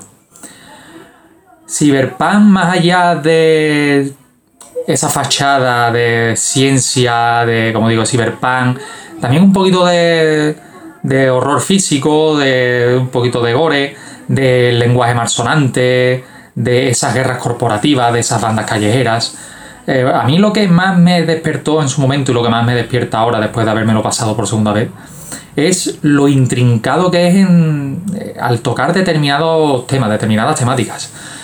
Yo ya en su momento, una vez que lo superé por ver primera, escribí un pequeño artículo para esta web, para Misterio Red, donde mm, intentaba entrarme en su lore, en una parte muy específica, y que tiene que ver mucho también con, bueno, con la actualidad, que es el manejo de las inteligencias artificiales y también eh, la faceta científica de todo lo que tiene que ver con la trascendencia, que al final es un deseo humano eh, que creo que es universal. Todo el mundo sabe que vamos a morir, pero eh, hay una lucha interna de todos nosotros por intentar mm, olvidarnos de eso y, a ser posible, pues, superar esa barrera física que todos tenemos, ¿no? Esta limitación temporal. Y Cyberpunk 2077, que ya sabemos que tiene un gran lore detrás, que se basa en, un juego de mesa anterior, que tiene un universo expandido a través de novelas, que probablemente seguirá también gracias a CD Projekt Red en nuevos videojuegos, pues eh, su argumento cuenta, entre otras muchas cosas, con un elemento central centrado precisamente en esa trascendencia. Mm, me cuesta hablar del tema sin soltar algún spoiler, pero bueno, creo que tres años después mm, podrán perdonármelo nuestros amigos oyentes. Y buena parte de mi análisis y de mis. Eh, de, todas las vueltas que le he dado al asunto tienen que ver con el Relic. El Relic, para los que bueno, no lo sepan muy bien, es eh, una especie de biochip que aparece muy pronto en el juego, que es desarrollado por la corporación Arasaka, la principal que aparece dentro del universo de Cyberpunk 2077 y bueno, prácticamente la más importante de Night City. Y nuestro protagonista, V, eh, este mercenario que busca ser una leyenda en la ciudad, en un determinado momento pues eh, se implanta ese biochip en la cabeza para poder eh, preservarlo y que no sea dañado. Pero ese biochip es activado después de que V sufra un accidente o un ataque y en su cabeza se activa una doble personalidad, una suerte de fantasma que es Johnny Silverhand. Johnny Silverhand no es solo una proyección que V oye y ve en su cabeza, sino que es una persona en sí misma. Es el engrama, como lo denominan en el juego, un constructo de personalidad que guarda todos los recuerdos y todas las experiencias de este personaje, además de, por supuesto, su apariencia física que solo V puede ver. Y toda la trama posterior de Cyberpunk se debate entre Johnny Silverhand y V, la relación que tienen ambos, cómo ambos eh, interactúan para solventar situaciones, y lejos de la socarronería que tiene este personaje, de su malo modo de hablar, pues él tiene una serie de ideales y tiene una serie de ideas, y se ve también inesperadamente inmerso en esta trama junto a V. Y hay una lucha entre los dos sobre quién eh, es el que debe ocupar ese cuerpo, mm, por qué, busca, eh, por qué él está ahí, tienen que buscar respuestas. Y esa trama, que tiene que ver con el relic, nos lleva a través de toda la aventura prácticamente hasta el final. Es cierto que este DLC que recientemente ha sacado Phantom Liberty ahonda un poquito en esa cuestión, pero yo creo que los finales mm, más buenos, o bueno, no son, ninguno es canónico, ninguno es 100% eh, cerrado y ninguno es oficial para CD Projekt, pero creo que los finales verdaderamente interesantes en este sentido estaban ya en el juego base. No voy a desvelar ninguno de ellos, por supuesto. Pero, como digo, todo lo referente a Cyberpunk, o al menos lo que a mí me ha, atraído, es esa profundidad de guion a la hora de, abarcar temas trascendentes como la inmortalidad o la preservación de la memoria o incluso la identidad. Porque claro, estamos hablando de un artefacto que es eh, artificial, ¿vale? Es creado, pero que guarda, por así decirlo, el alma de una persona. Eh, bueno, lo que es en sí misma. Eh, sus emociones, sus recuerdos, y bueno, eh, ¿qué, somos? Que, nuestro soporte físico es nuestro cuerpo, nuestra, nuestro cerebro es el que guarda, nuestro ordenador central es el que guarda nuestra esencia. Y más allá del debate religioso, pues en este juego lo que hacen es que toda esa información se traslada a un soporte físico que puede ser insertado en terceras personas, en este caso V, también descubriremos a lo largo del juego que hay muchísima más gente, gente pudiente, entendemos, gente poderosa, gente que ha pertenecido a corporaciones, gente con grandes intereses que guardan sus recuerdos, sus engramas en una base de datos para después ser trasladadas a un cuerpo físico. También hay otra cuestión que me llama mucho la atención, que es el muro negro. El muro negro que es, digamos, un muro de contención en la, en la Internet que frena los avances de las inteligencias artificiales, esas inteligencias artificiales súper desarrolladas que pueden causar estragos graves en la sociedad. Y en ese muro negro también hay una parte muy importante de esta trascendencia y es que hay personas, no en sí mismas, no cuerpos físicos, sino estos engramas que están más allá de ese muro negro y tienen una suerte de pervivencia digital, una suerte de trascendencia. No lo podemos llamar inmortalidad en el sentido religioso, pero al fin y al cabo es algo bastante parecido. Entonces, como digo, eh, este videojuego tiene estas facetas que a mí, por ejemplo, han sido las que más me han llamado la atención. También podríamos hablar del de control mental, que también hay una parte muy curiosa que tiene que ver con una serie de personajes muy concretos que hablan sobre el control de la población mediante eh, la tecnología. Mm, también podríamos hablar de, cuestiones como las suplantaciones de identidad, no con este soporte físico, sino con una tecnología hecha para transformar físicamente a una persona inmediatamente. Hay muchísimas cuestiones que van más allá de lo puramente estético, del diseño de niveles, del diseño de menús y del propio guion del juego y de lo que dicen los diferentes personajes, tanto protagonistas como NPC, que nos vamos encontrando a lo largo de la aventura. Si os interesa este tipo de cosas y queréis ir un poquito más allá y no quedaros simplemente con la estética, eh, o bueno, al principio con los bugs, con el meme y ahora con, eh, con, con las explosiones, con los shipeos, con todas estas cuestiones estéticas y demás, podéis darle una vuelta a Cyberpunk e intentar verlo desde este punto de vista. Ya digo que no os decepcionará y que mm, es muy, muy, muy curioso y da mucho de sí. Bueno, para terminar, Adrián, muchísimas gracias por invitarme. No me esperaba para nada participar en 9 Bits. Para mí es un honor, ya te lo he dicho. Y nada, simplemente desearte lo mejor y que el programa siga funcionando también como está funcionando. Hasta pronto, gracias.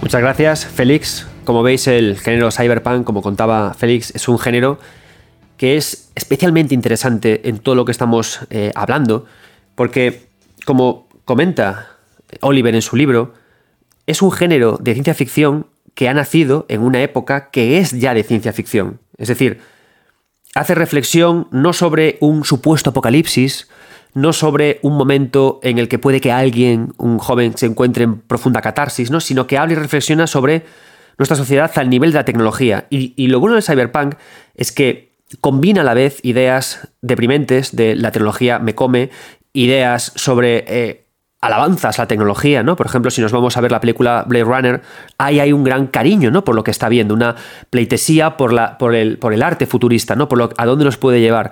Y entonces genera un discurso que al final nos lleva a una de las ideas que hablábamos en los imaginarios narrativos eh, adolescentes, ¿no? Las contradicciones internas que al final, si nos damos cuenta, eh, creo que si hablábamos de que el arte es cambio, que es una idea que digamos que es el subtexto de este podcast, la contradicción es la que al final crea el cambio, porque la contradicción es una tensión que nos lleva a una reflexión. ¿no? Bien, vamos a, a leer la página 89 del libro de Oliver, en la que eh, trata el tema del, cyberpunk, de cómo era antes, el que llama viejo cyberpunk, y también un, cyberpunk que se hace a día de hoy.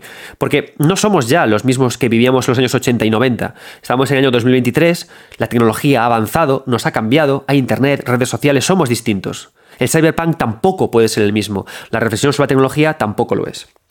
Dice Oliver, ciertamente el viejo cyberpunk postulaba ya una narrativa que integrara las nuevas tecnologías en el día a día y la cultura callejera. Tal como decía Bruce Sterling, la tecnología ha cambiado, ya no es para nosotros. Esas gigantescas maravillas que escupían vapor como la, como la presa Hoover, el Empire State Building o las centrales nucleares, la tecnología de los 80 se pega a la piel, responde al tacto. En este sentido, Sterling y otros autores del, del cyberpunk solían decir que el cyberpunk, como, como bien decía, era el primer género de ciencia ficción que había surgido en una sociedad que ya era de ciencia ficción. Sin embargo, esa idea de la porosidad de la tecnología y las drogas en la vida cotidiana convivía en el cyberpunk canónico con el gusto por la recreación de ciudades futuristas, la romantización del hacker marginal y la fascinación por el ciberespacio. Ahora, claro, ya no mostramos fascinación por el ciberespacio porque ya vivimos en un mundo ciberespacial, ¿no? Asimismo, el género adoptaba elementos de la novela y el cine negro, la subcultura gótica y en las fórmulas más comerciales matices de la narrativa de aventuras y superhéroes. Esta amalgama anexaba a la vertiente realista cotidiana del cyberpunk un cierto halo soñador, estilizante y pop, más allá de una tesitura realista en sentido estricto. Así se podría decir que que en la escena de Bethany en Years and Years, en esta escena eh, digamos que una chica le dice a sus padres que quiere convertirse en datos, ¿no? Y lo dice de una forma como súper cotidiana. Y los padres se quedan en plan, perdón, Years and Years, una serie súper interesante. Lo dicho, ¿no? En esta escena, papá, quiero convertirme en datos. Hija, ¿qué dices? Preserva la faceta de cotidianidad del cyberpunk, pero subvierte su faceta romántica, que esto es lo importante, ¿no? La ruptura de la faceta romántica, desromantizando o banalizando la asimilación de las microbiotecnologías en la sociedad. Claro, esta es la parte interesante. Cuando tú ves eh, Blade Runner, hay una romantización en el cyberpunk. Es una sociedad que está pensando en su futuro. Y reflexiona de forma romántica sobre lo que se puede encontrar. Hay grandes escenas que me permiten admirar lo que voy a ver, lo que me voy a encontrar, pero siempre había miedo en la, superficie, ¿no? Digamos que todos los sueños, toda la luz, refleja sombras. Y el cyberpunk jugaba con esto, con la contradicción, con la arista, con el poder mirar de forma romántica, pero cuidado, que hay unos androides por aquí que igual te matan un poquito, ¿no? Eh, hay grandes corporaciones que viven felices, pero cuidado, están también los bajos mundos, ¿no? Pero ¿qué ocurre? Este es el cyberpunk viejo, el cyberpunk antiguo. Pero ¿qué ocurre ahora? Que nos encontramos con una total desromantización, ¿no? Black Mirror. Ahí no hay romanticismo de ninguna parte. Es más, hay una duda. Hay una convivencia con la tecnología y hay una reflexión sobre a dónde nos va a llevar esto. No lo tenemos claro. Videojuegos que Oliver trata para hablar de este post-cyberpunk. Dos. Por una parte, Detroit Become Human. He de reconocer que es un juego que no soporto. Me gusta el, el universo, me gusta la imitación, me gusta, pero cada vez, y esto es una de estas cosas muy subjetivas, no me gusta nada cómo escribe Cage. Lo siento mucho, pero no soporto cómo escribe, ¿no? Pero sí que es cierto que aquí vemos también en este, en este videojuego, Detroit Become Human, escenas justamente del post-cyberpunk, ¿no? En el que hay una convivencia con la tecnología y hay una escena, justamente, en la que se ve cómo esta convivencia de por sí no es mala, pero enfada, ¿no? Y es esta escena en la que aparece el padre con su hija, un padre alcohólico, eh, triste por un divorcio, una hija claramente maltratada, y Cara, este androide que hace las veces de consuelo para la hija que de repente está con el padre y que la propia máquina se revela contra este padre, pero no de una forma violenta, sino de una forma también costumbrista, ¿no? La rebeldía costumbrista de la máquina. ¿Por qué? Porque la tecnología forma parte tanto de nuestras vidas que al final también tendrá algo que opinar y no necesariamente violenta. Entonces, ¿qué pasa? Que claro, me hace gracia porque esta escena nos llega en un momento en el que el ser humano está mal, 2008, pandemia, ebullición global, que claro, la máquina que hace se quiere escapar. ¿Para qué quiere incluso conquistar al humano si el humano está como está? Quiere huir y hasta rescatar las pequeñas semillas de esperanza que le quedan al mundo, que son los niños, ¿no? Para que quizás estos niños, cuando se conviertan en, autores, no repitan los parámetros clásicos de estas distopías adolescentes que os contaba, en la que el adolescente siempre acaba mal y su única esperanza es, por mucho que luches, subyugarse al deseo de, bueno, de, los, de los padres, ¿no? Bien, además de lo que os he leído, quería leer también la página 100, porque Oliver escribe sobre The Red Strings Club y lo habla, lo, denomina como post-cyberpunk indie. Empiezo. Si Origen simboliza en cierta medida una vertiente post-cyberpunk que conlleva el rebajamiento del potencial subversivo del cyberpunk, que es esto, ¿no? Importante. Origen, esta gran película. ¿Qué pasa? Que a medida que nos acostumbramos a que la tecnología exista, el carácter subversivo del cyberpunk disminuye y también a la vez su romantización. Empezamos a crear historias en las que convivimos con un ciberpunk, como ocurría con el caso de Cara, y pasan cosas. Y de ahí hacemos reflexiones, pero que ya no hay ni fascinación ni tampoco subversión hacia la tecnología, hacia la gran empresa, hacia la saca, ¿no? Continúa Oliver. Em, The Red Strings Club, videojuego de la compañía indie española de Constructing, es un ejemplo ilustrativo de una corriente distinta donde el post-cyberpunk se caracteriza por la renovación de su potencial crítico y subversivo, adaptándolo al contexto actual, de nuevo, porque los imaginarios se actualizan con lo social. De entrada, la trama del juego se basa en una confrontación de los protagonistas contra una gran corporación tecnológica, con el rol de antagonista, manteniendo, retomando ese esquema clásico del cyberpunk. Se trata de la compañía Supercontinent, que planea inyectar el suero eh, social Sigue Wolfar a toda la población, aprovechando que la mayor parte de ella lleva en su cuerpo algún tipo de bioimplante de la propia corporación. Es decir, aterrizamos ya lo cotidiano, todos ya tenemos iPhone, ¿vale? Todos ya tenemos implantes, ¿Y qué pasa después? ¿Qué hacen las compañías? El, social psique welfare, esto que quieren inyectar, resuena así con el soma de un mundo feliz. No obstante, el comportamiento crítico, el componente crítico del juego de Constructing no se limita a este planteamiento básico de la trama, sino que tiene varias facetas entrelazadas. Por un lado, se trata de un videojuego que admite una lectura en clave de metacrítica al videojuego Cyberpunk Mainstream. Strings Club despliega un relato en clave baja, de tono melancólico y gráfico retro, que transcurre en solo dos o tres escenarios, principalmente en el pub del protagonista Donovan.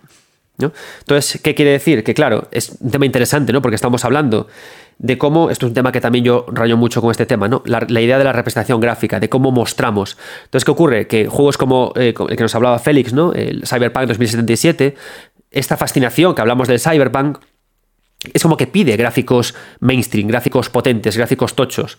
Pero eh, Red Street Club es un juego muy interesante porque nos habla del, cyberpunk, de este futuro, de esta tecnología, con gráficos retro. Entonces, en ese caso mola porque es como una protesta en tu casa. Te hablo de que el, cyberpunk como tal quizás está viejo o tiene una representación caduca y te lo muestro con un estupendo y con un hermoso eh, pixel, ¿no? Continúo. Asimismo, en el mundo futuro que plantea el juego, los avances científicos permiten al consumidor customizar su vida, particularmente su vida emocional, a través de todo tipo de implantes biotecnológicos. Sin embargo, en un medio donde los ciberimplantes han sido tradicionalmente sinónimo de ciencia ficción épica y fantasías de poder, porque sabemos, de eso, está en Cyberpunk 2077, los implantes se asocian con ser más fuerte, ¿qué ocurre con The Red Strings Club? Que lo que hace es que plantea un videojuego Cyberpunk basado en el diálogo, y donde, más que usar ciberimplantes, se trata de reflexionar sobre su uso desde perspectivas éticas y filosóficas.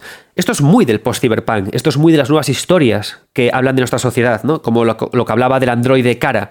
El padre de familia alcohólico no se empieza a, a preguntar qué hace un androide, o se fascina con él, o no, no, no, está ahí. Y avanzamos hacia la siguiente reflexión.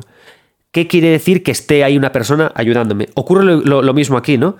Perdemos la romantización que existe con los implantes, porque Cyberpunk 2077 hace una visión de los 80 del futuro, fascinación por el implante, pero ¿qué ocurre aquí? Que aquí el implante está ya tan puesto sobre nuestra piel que nos preguntamos qué ocurre, ¿no? Ocurre un poco como pasa hoy con los roles de género. Vale, se han establecido hace 20 años. Nos preguntamos ahora qué hacemos con ellos, reflexionamos filosóficamente sobre ellos para poder avanzar, de nuevo, las tensiones entre quiénes somos y quiénes seremos para poder ir hacia algún sitio. En ese sentido, las primeras escenas del juego, sigue Oliver, muestran una sucesión de encargos de ciberimplantes de ciudadanos en un centro de supercontinent, reflejando un crisol de insatisfacciones crónicas de los mismos. Ello relacionado con la omnipresencia de las redes sociales en este mundo futuro, pero relativamente próximo al nuestro, que se evoca en el juego. Así puesto, así puesta en contexto, la narrativa del juego plantea una crítica a la expansión de la cultura hazlo tú mismo, el capitalismo emocional de las redes sociales y la permanente y agotadora creación estratégica del yo en el mundo contemporáneo. ¿Vale? Entonces, claro, este es el momento en el que estamos a día de hoy. Y claro, esto es bueno para que entendamos la idea de, la torre con el imaginario social. ¿Quiénes somos? En base a eso, creamos y pensamos nuestro futuro. Vale, ya hemos llegado a ese futuro. Ah, pues volvemos a usar los valores estéticos que usábamos del ciberpunk para volver a repensar. Ah, que es que la tecnología ya está en nuestra vida. Los ciberimplantes, el iPhone, ¿no? Ya está en nuestra vida. Porque comentábamos antes que en los 80 los implantes se pegaban en la piel. El iPhone está pegado a nuestra piel. Lo llevamos en nuestro bolsillo todo el puto día. Es decir, es la misma idea al final. Y ahora reflexionamos sobre su uso. ¿A dónde nos va a llevar? ¿Qué puede hacer? ¿Cuándo lo pueden coger nuestros hijos? Y avanzamos. Y The Resting Club aterriza en eso, ¿no? Aquí también que adivinamos que, aquí se ve un bucle entre fascinación tecnológica, receso sobre la tecnología. Y seguramente que luego vendrá una nueva novedad y ocurre así siempre cuando hablamos de los imaginarios sociales, ¿no? Siempre llega algo nuevo, lo aceptamos con esperanza, sálvanos la vida, Obi-Wan Kenobi, y cuando lo tenemos decimos, ay por Dios, que igual no me salvaba tanto la vida. ¿Por qué? Porque el humano funciona así, funciona ciclos, ¿no? Somos todos princesas de cuentos clásicos buscando un príncipe y cuando vemos que el príncipe llega y nos salva, reflexionamos sobre que el príncipe se tira pedos, está gordo y no le gusta mm, no sé, no le gustan los videojuegos, maldito seas, ¿no? Y volvemos a buscar de nuevo otro príncipe como princesas que somos en estos cuentos clásicos que tanto le gustan a mi hija y que están quedando un poquito caducos, ¿vale? Entonces, esto es el cyberpunk en el imaginario social y estos son los nuevos mundos cyberpunk. Red Street Club, Detroit con Human tratan sobre esto en contraposición con la imagen que tenemos de Cyberpunk 2077.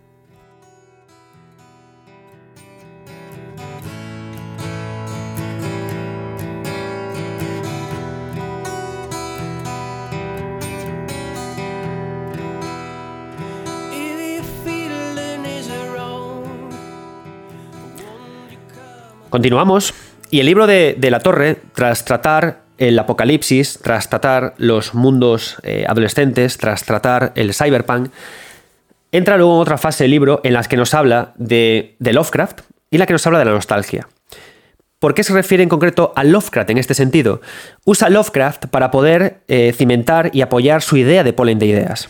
¿Y a qué me refiero con esto? A lo que os hablaba antes. Muchos de vosotros que me estáis escuchando sentís que conocéis la obra de Lovecraft. Sentís que entendéis a Lovecraft. Pero no habéis leído nada de Lovecraft. Yo no voy a irme aquí de que soy el máximo lector de Lovecraft, apenas he leído seis o siete cuentos suyos para poder aterrizar sus ideas de cara a poder eh, escribir sobre Bloodborne y sobre Elden Ring, ¿no? Intento siempre que puedo también llegar a él y leer sobre todo, leo sobre todo ensayos sobre su figura, ¿no? Y leo también los cuentos, pero que no soy el gran lector de, Lovecraft. Pero ¿qué ocurre? Que los imaginarios sociales reciclan referentes. Entonces, ¿qué pasa? Que eh, cuando queremos buscar algo para contar ideas, vamos a esta confluencia que nuestra mente llegó sin querer, ¿no? Y Lovecraft tiene ideas eh, que pueden llegar a ser interesantes sobre el terror, tiene figuras muy valiosas, la idea del monstruo, la idea del exceso de conocimiento, la idea del avance, ¿no? Y entonces, ¿qué pasa? Que poco a poco autores van tomando estos referentes estéticos, resignificando estas ideas, sus, sus visiones, introduciéndolos en el imaginario colectivo y haciendo que al final podamos incluso hasta olvidar ideas que que quizás desconocemos del autor, como que Lovecraft era un poquito racista y que incluso hay resignificaciones de su obra en la que sustituyen a sus eh, terrores por hombres de raza y mujeres de raza, de, bueno, de raza negra, ¿no? Entonces, esto es importante que esto lo, aterriza él, ¿no? Poniendo como ejemplo en este sentido a Lovecraft, de cómo los imaginarios, de cómo la sociedad coge ideas, les da vueltas, les da vueltas, les da vueltas y luego las traduce eh, eh, en otro sentido, ¿no? Que es también lo que hablábamos con el cyberpunk, de cómo se cogen los propios valores del cyberpunk y se les dan vueltas una y otra vez. Esto también llega con la idea de la nostalgia, que es otro de los capítulos interesantes que tiene el libro. La nostalgia, que está compuesta por la palabra algia, dolor, es un dolor de regresar al pasado y a veces no sentir que podemos volver a él. ¿Qué ocurre? Que la nostalgia como tal también forma parte de nuestro imaginario, más en una época, la que vivimos ahora, en la que hay una sensación extraña de que no hay futuro y de que lo que nos espera ahora es una tercera crisis tras todas las que hemos vivido. Entonces, ¿qué hace también el, el imaginario el imaginario social, el imaginario narrativo con el que manejamos, resignificar también la nostalgia, coger estos valores que nos gustaban y hacer remakes y darle vueltas también para mezclarlos con los otros imaginarios que hemos estado hablando. ¿no? Entonces, con esto, digamos que podemos eh, acabar la lectura de este libro. ¿no? Pérez Torre hace un trabajo muy bueno hablándonos de cómo sociedad y arte se mezclan en ciclos que provocan cambios, que hablan de nosotros mismos y nos hacen evolucionar. Creo que eh, en torno a estas ideas, a este bucle, es muy interesante que empecemos a hablar aquí sí del arte en relación al cambio, con la sociedad de por medio este podcast también eh, me apeteció hacerlo porque justamente eh, por Twitter me crucé con un mensaje de reseñas cortas de Enrique Gil, ¿no? que parece, ser que está emitiendo, está haciendo un streaming sobre Metal Gear Solid y alguien le debió decir que Metal Gear no es político. Tenemos que dejarnos un poco ya de estas cantinelas, y esto es un mensaje que yo os lanzo, amigos míos, de que el videojuego no es social, el videojuego no es político, precisamente por la teoría de imaginario social, por la teoría de las confluencias. ¿no? Es imposible, como creadores, poder librarnos ¿no? de los ecos que escuchamos de nuestra sociedad, y de la política. Es imposible porque confluyen en nosotros aunque no queramos ser directamente políticos o sociales, más en esta época. Si entendemos que los videojuegos no son meros productos de entretenimiento, no son cosas que tenemos para tocar y olvidar, sino que son em, elementos con un gran calado cultural y artístico que pueden resonar con nosotros, como decía Edu en su primera en su intervención en este podcast, hay que entender que es inevitable que sean sociales y políticos y que no muchas veces eh, son sociales y políticos con la intención de tener claramente un mensaje. Muchas veces ocurre como hablábamos con las distopías o con estos mensajes de los imaginarios del apocalipsis, ¿no? Que hay cierto tono liberal, hay cierto tono neoliberal. O también cuando hablábamos de, la idea de, las fantasías adolescentes, los imaginarios adolescentes, ¿no?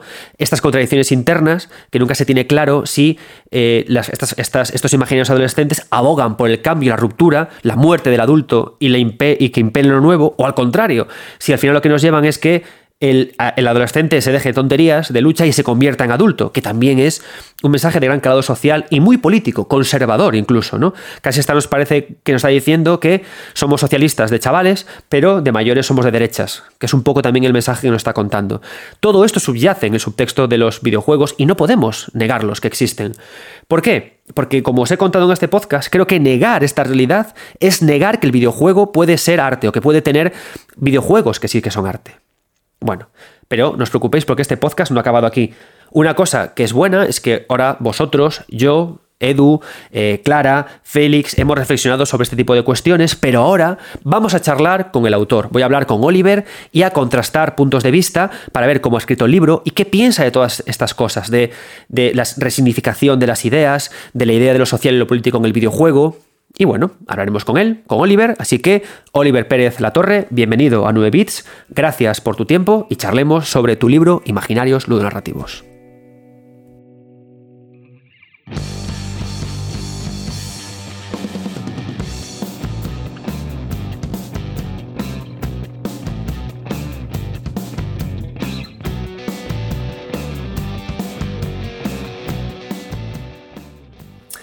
Bien, llegamos al final de este podcast y eh, he tenido la suerte de que Oliver Pérez Latorre, el autor del libro Imaginarios Ludonarrativos, haya aceptado venir aquí a charlar un poquito y con él reflexionaremos sobre todo lo que hemos estado hablando a lo largo de este podcast.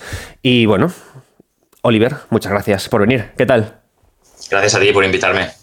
Eh, Oliver, ¿me puedes resumir dónde estás dando clase? Porque lo hemos hablado antes fuera de micro, yo, te quiero y te, admiro por tu trabajo y por haber venido a mi, a mi defensa de tesis. Pero ¿dónde estás ahora mismo? En Tecnocampus estás, ¿no? Me contabas.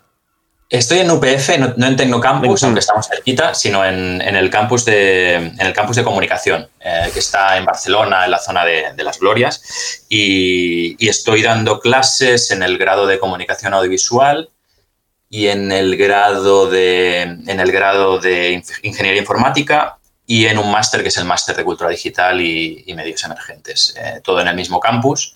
Y la mayor parte de las asignaturas son relacionadas con análisis de videojuegos, eh, teoría del diseño de videojuegos, análisis cultural del medio, aunque no todas. Hay algunas otras materias, pero bueno, el eje vertebral, digamos, que tiene que ver con, con el tema.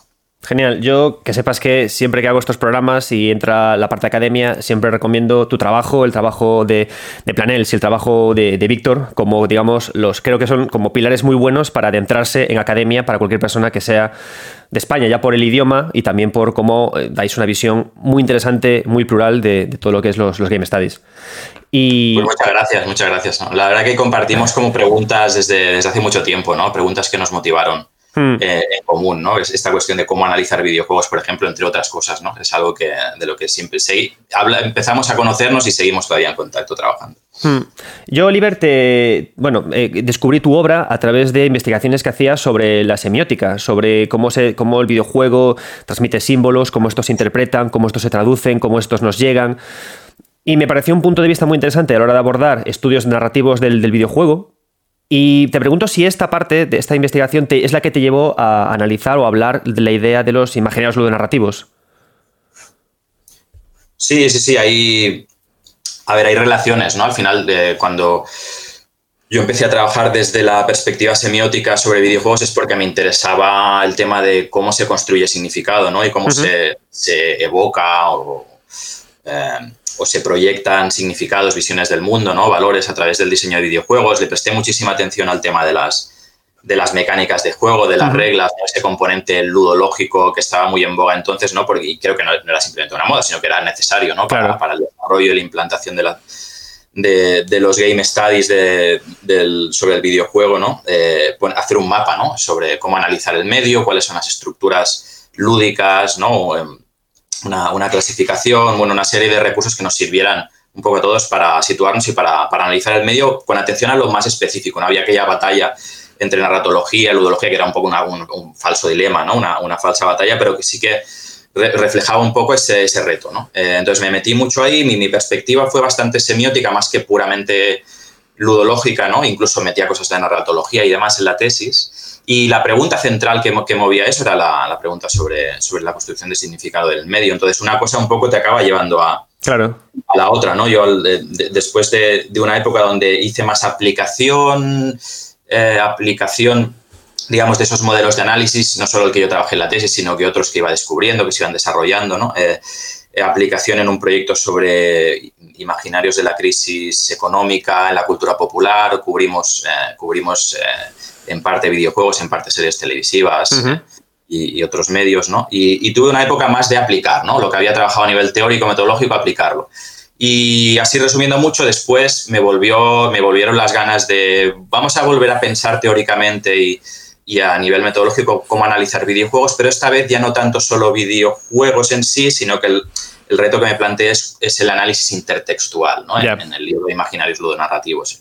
Cómo se relacionan los videojuegos entre sí formando clústeres, digamos, de significado, uh -huh. ya no solo hacer un análisis de caso no concreto, sino esa perspectiva más intertextual y también transmedial, no en el sentido de uh -huh. obras transmedia más de marketing, ¿no? Eh, sino, sino de una mirada mm, donde cruzas las cruzas fronteras de medios, ¿no? Cine, cómic, eh, claro. porque muchas veces los imaginarios, que es un poco el título ¿no? del, del, libro, imaginarios ludonarrativos, eh, trabajando con ese concepto me, me, me, ayudó un poco a abrir, abrir el foco ¿no? y ver cómo los imaginarios contemporáneos que tienen que ver con narrativas eh, se entienden mejor, entiendes mejor cómo evolucionan si no te centras en un solo medio, ¿no? que es una cosa bastante obvia en el fondo, pero que yo creo trabajarla a nivel teórico y, metodológico a mí me, parecía, me parecía interesante. Claro, te, lo comento porque, eh, que esto igual corrígeme tú, yo me hice la película mientras estaba leyendo el libro, que claro, al final el, el término, o sea, la semiótica al final, la, atribución de significados a, elementos, a un color, a una mecánica, me, he querido entender a través de, este libro de Imaginarios narrativos que, claro, es, algo vivo, es algo que cambia todo el tiempo, ¿no? Porque una cosa que me gusta mucho de Imaginarios narrativos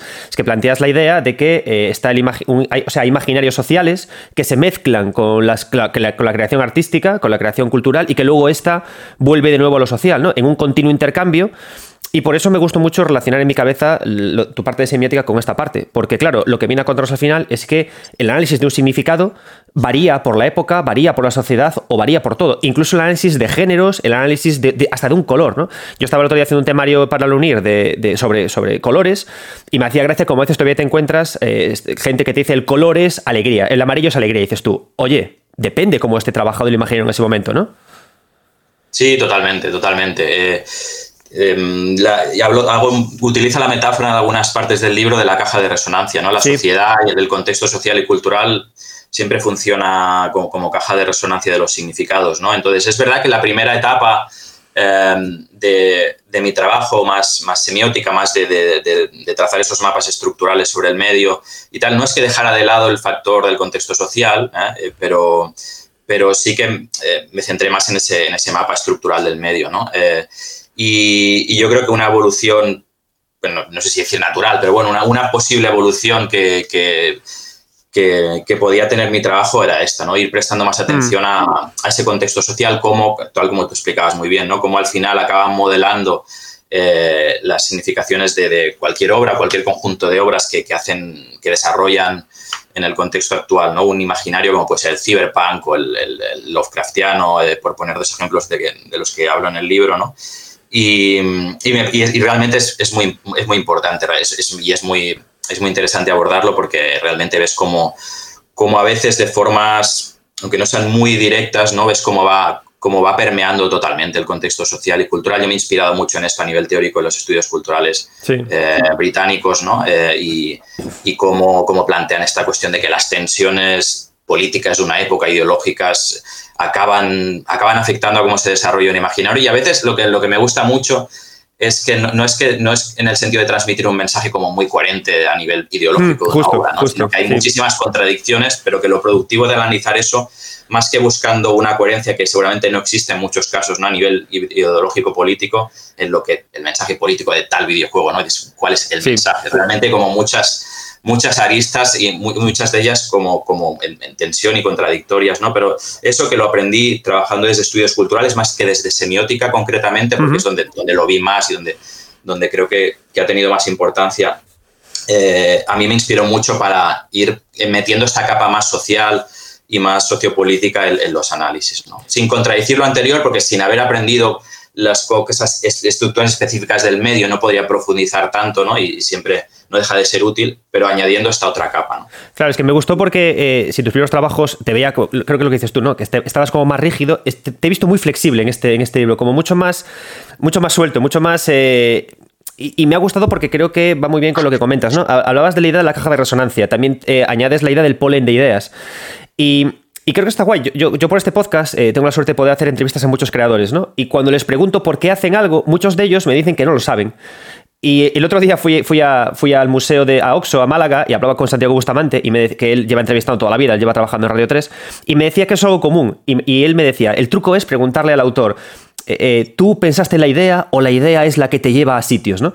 Y empecé a usar eso y, y me empiezo a dar cuenta de que la idea de poner ideas que pones, la caja de resonancia, es tal cual. O sea, es algo vivo la creación, ¿no? O sea, el, artista muchas veces simplemente sigue su instinto, sigue sus ideas, y eso nos lleva a lo que tú contabas de la idea de los imaginarios, que, que es como un monstruo, es una, es una criatura orgánica, que, que, ni siquiera se decide, ni siquiera.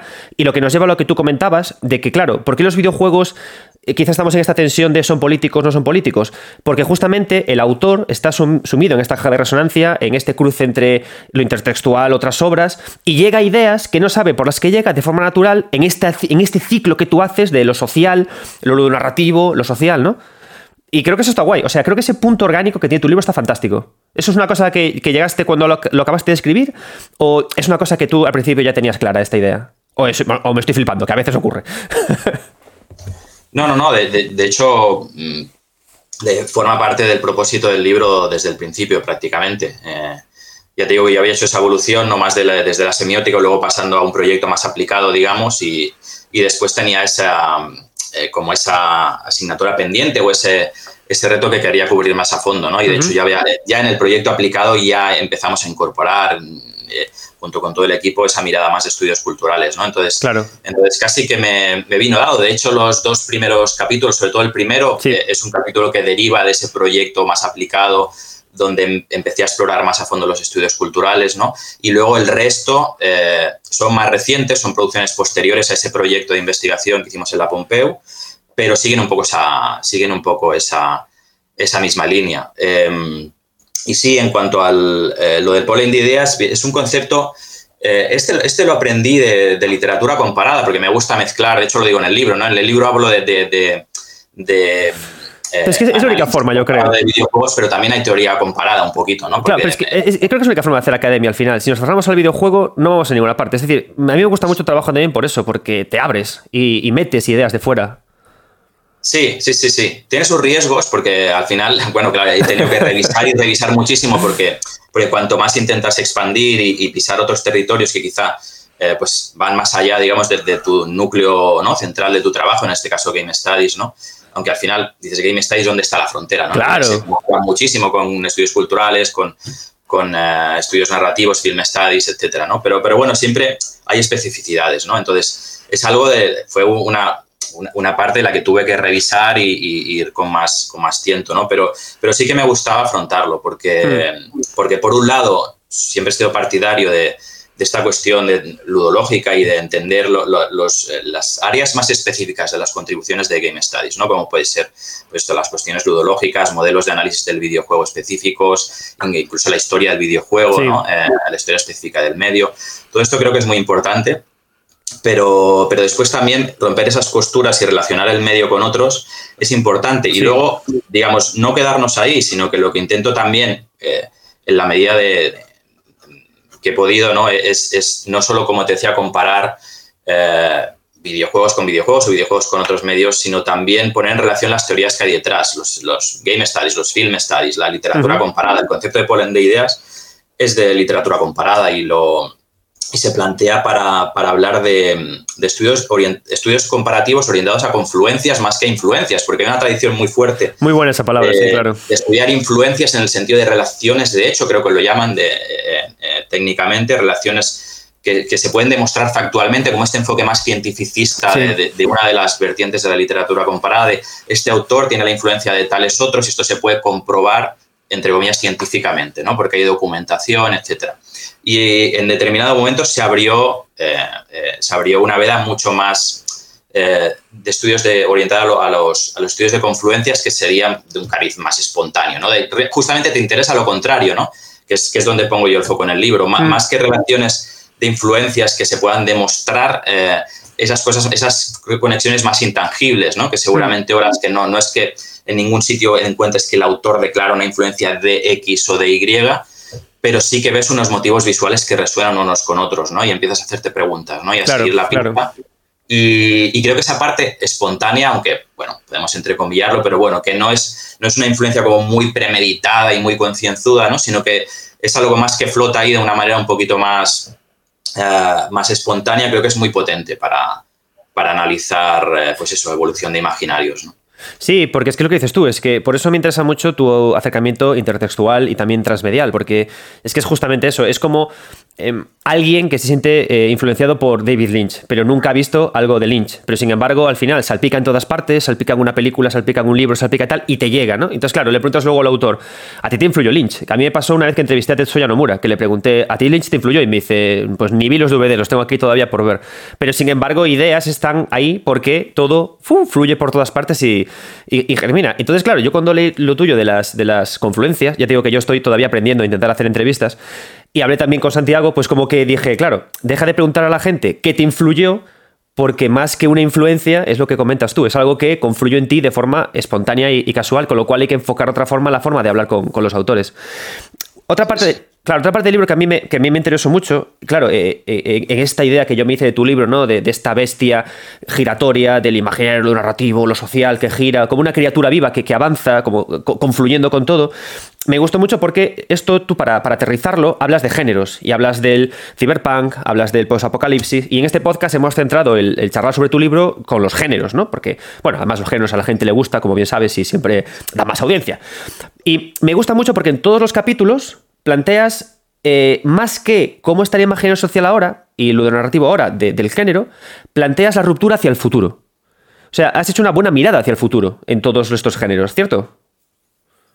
Sí, a ver, no, sé si diría hacia el futuro, pero, pero sí que he buscado puntos de ciertos puntos de giro, que es el primer término que utilizabas, ¿no? Eh, quizás sea, sea más bien más bien eso, de hecho, algunos de los giros más que futuro están en pasado, quiero decir, sobre todo en, el, primer, segundo capítulo, que se centran más en la influencia de la crisis económica, 2008 eh, y años posteriores. Eh, es, un, es, un, giro en cuanto a esa, esa, caja de resonancia social que acaba permeando como las preguntas que nos podemos hacer ¿no? y, cuál es la, la, significación cultural de obras postapocalípticas, videojuegos, eh, cine de cine y novelas eh, de, esto que llaman young adult fiction, ¿no? en, en, inglés, ¿no? orientadas a, a, público joven o joven adulto, ¿no? Eh, estilo Hunger Games, etc. Y, y, cómo hubo, cómo el contexto de la crisis económica eh, fue una caja de resonancia interesante para repensar esas narrativas. ¿no? Y, de todas maneras después pues se van incorporando otros, otros elementos de contexto social ¿no? también y más digamos, algunos, todos dentro de la época de 2008 en adelante, ¿no? Eh, es una época eh, donde ha habido mm. varias crisis encadenadas, de hecho, ¿no? Desde la crisis económica, después... Eh, bueno, el lo, hemos, pasado regular. lo hemos pasado regular.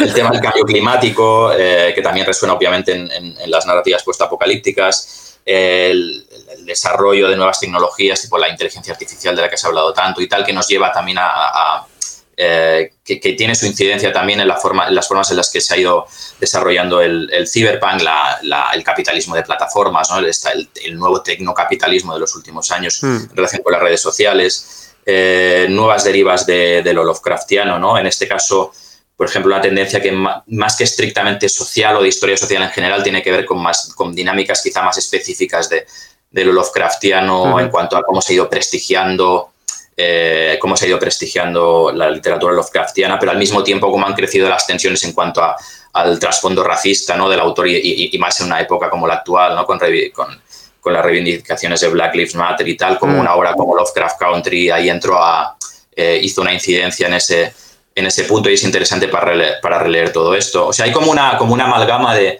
de digamos, genealógica o, de, evolución de imaginarios, ¿no? como los que decías, el cyberpunk, el Lovecraft, lo postapocalíptico, que requiere mirar, digamos, a una historia eh, social más general, ¿no? La crisis, el ecologismo, la cuarta ola feminista, nuevas tecnologías, pero sin perder del todo, al menos es lo que he intentado, eh, un punto, una, una historia más eh, cercana o específica de ese imaginario, ¿no? La historia de el cyberpunk, los autores, las influencias que se han ido cociendo ahí, como hay una parte, digamos, de, que también defiendo de agencia histórica propia de ciertos imaginarios narrativos o narrativos que tienen, que no son simplemente. Es súper importante la parte de, cómo la, sociedad y la evolución social en general influyen cómo se desarrollan estos imaginarios. Estos, eh, espero que quede claro el libro, ha sido súper importante para mí trabajarlo, pero sin olvidarnos de que estos imaginarios son como un, tienen su propia historia. Eh, digamos, a un nivel específico, que también juega su parte, es un factor más, ¿no? Y,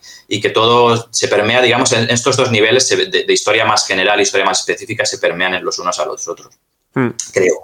Sí, sí, sí, sí. Eh, Oliver, mira, ya para, ya para acabar, que vamos ya 20 minutillos, eh, una pregunta que te quiero hacer que es que, quizás entra más en el terreno de la divulgación y de, más que de la, más que de la que es una cosa que yo he pensado mientras hacía tu libro mientras leía tu libro. Eh, yo quiero entender por tu libro y creo que es una cosa que puedes que estés de acuerdo que en estas situaciones en las que hemos encadenado la crisis de 2008 el coronavirus situaciones tan que, lo, que lo social y lo político ya está en lo mainstream ya no es algo que que te pregunta a veces tu hijo, papá, ¿qué está pasando? No, que está ya, claro que está ahí. ¿Entiendes que los videojuegos cada vez serán, tendrán más contenido social y más contenido político porque lo social y lo político es que ya da bofetadas en la cara a los autores y a todo el mundo? Tendrán más contenido social político. de alguna manera siempre lo han tenido, ¿no? Eh, pero en, el, sentido de que, en el sentido de poner el acento eh, de una forma más directa o más explícita en esta cuestión o poner de forma plantear de forma más evidente que hay un subtexto político de la obra. En ese sentido, yo diría que sí, estoy, estoy, estoy de acuerdo. Eh, y, creo que en parte, a ver, ahí está uno de los dilemas, ¿no? Eh, eh, en parte puede tener que ver, en gran medida, en ciertos casos, con una convicción de que eso es importante para el desarrollo del medio, con las con los valores o los intereses mm, personales de los creadores o los equipos de desarrolladores, etcétera en parte también, como tú decías, cada vez hay una, hay un, hay una atmósfera como de, más implicación política por parte de, eh, vamos, de la gente en general y, yo creo que en gran medida también de gente joven y eso está muy bien. Eh, incluso, digamos que a un nivel comercial es algo que puede interesar, digamos, para, para, para, llamar la atención, para... Eh, quizá no sería mi argumento favorito en este sentido, pero sí que hay un factor comercial que puede incluso ayudar a que, a que en el desarrollo, no solo en lo indie, que obviamente es algo que lo hemos visto bastante, como hay un, de hecho hay una rama indie muy política, ¿no? Y muy, hmm. muy clara en ese sentido, ¿no? Eh, eh, y, juegos con, aunque, aunque no sean political games, tienen un subtexto social, político significativo. podemos pensar en Papers, Please, por ejemplo, ¿no? que es un caso bastante conocido. Y, pero creo que más allá de lo indie estrictamente, creo que también, de hecho, casos, digamos, que están ahí un poco en un territorio más intermedio, tipo Life is Strange, ¿no? que es un juego bastante popular y que tiene su subtexto social mm. marcado y demás, eh, pues, eh, pues también, y lo hemos ido viendo también en los últimos tiempos. Ese Bioshock, por ejemplo. Claro, claro, por eso te digo, es que de hecho en tu libro vas al mainstream. Importante, se ha ido, empezó ya con una cierta, con un, subtexto político ideológico importante y cada vez se fue acentuando incluso más, ¿no? Entonces, creo que, que eso sí que estoy de acuerdo que, va, que vamos a ir viéndolo más, sí, sí. Vale, pues nada, eh, Oliver Pérez Torre, muchas gracias por tu tiempo y por tu imaginarios de narrativos. Recomendadísimo y nada más. Gracias por tu tiempo y vamos hablando. Muchas gracias a ti. Un placer.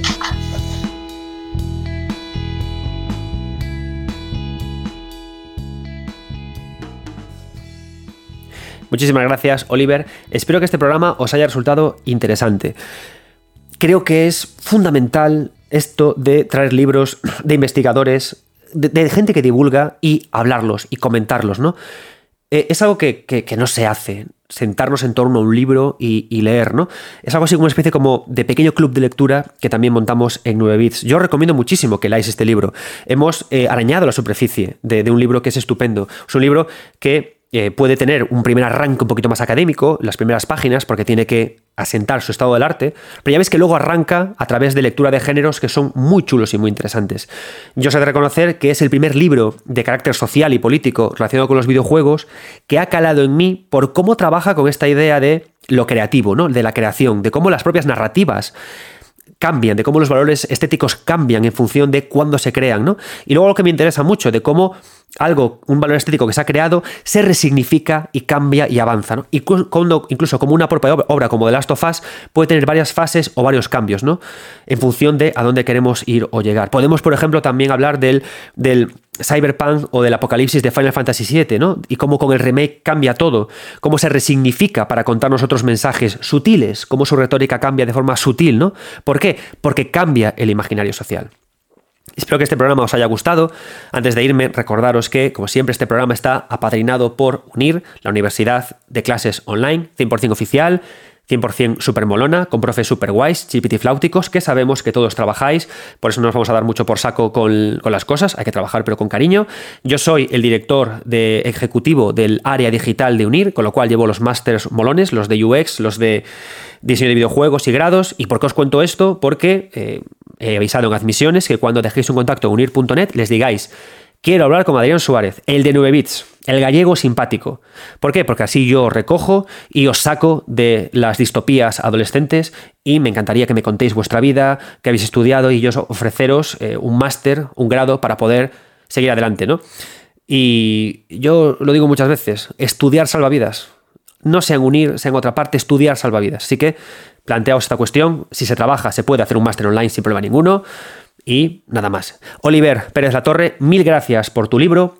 He contactado con otras editoriales como son GamePress también para que me manden sus libros para poder seguir charlando sobre libros. Y por supuesto, si en los comentarios me contáis qué otros libros de videojuegos os gustaría que llegaran aquí, yo encantado hablo con las editoriales, les pido una copia, los leo y reflexionamos sobre ello. Porque los libros de videojuegos son importantes para que el videojuego mole más y para seguir teniendo conversaciones buenas, bonitas y, estupendas. Nada más por hoy. Os dejo. El próximo programa increíble. Va a ser un programa de estos de tres horas gordo sobre diseño de niveles en Metroidvanias. Y vamos a hablar con la gente de The Game Kitchen, con la gente de Eterna Noctis y con, la gente de Undercoders, con la gente de Doom Game Studios. Va a ser un programa súper guapo, no os lo podéis perder. Yo soy Adrián Suárez, esto es 9 bits y nunca, nunca, mírame, escúchame, nunca dejéis de jugar.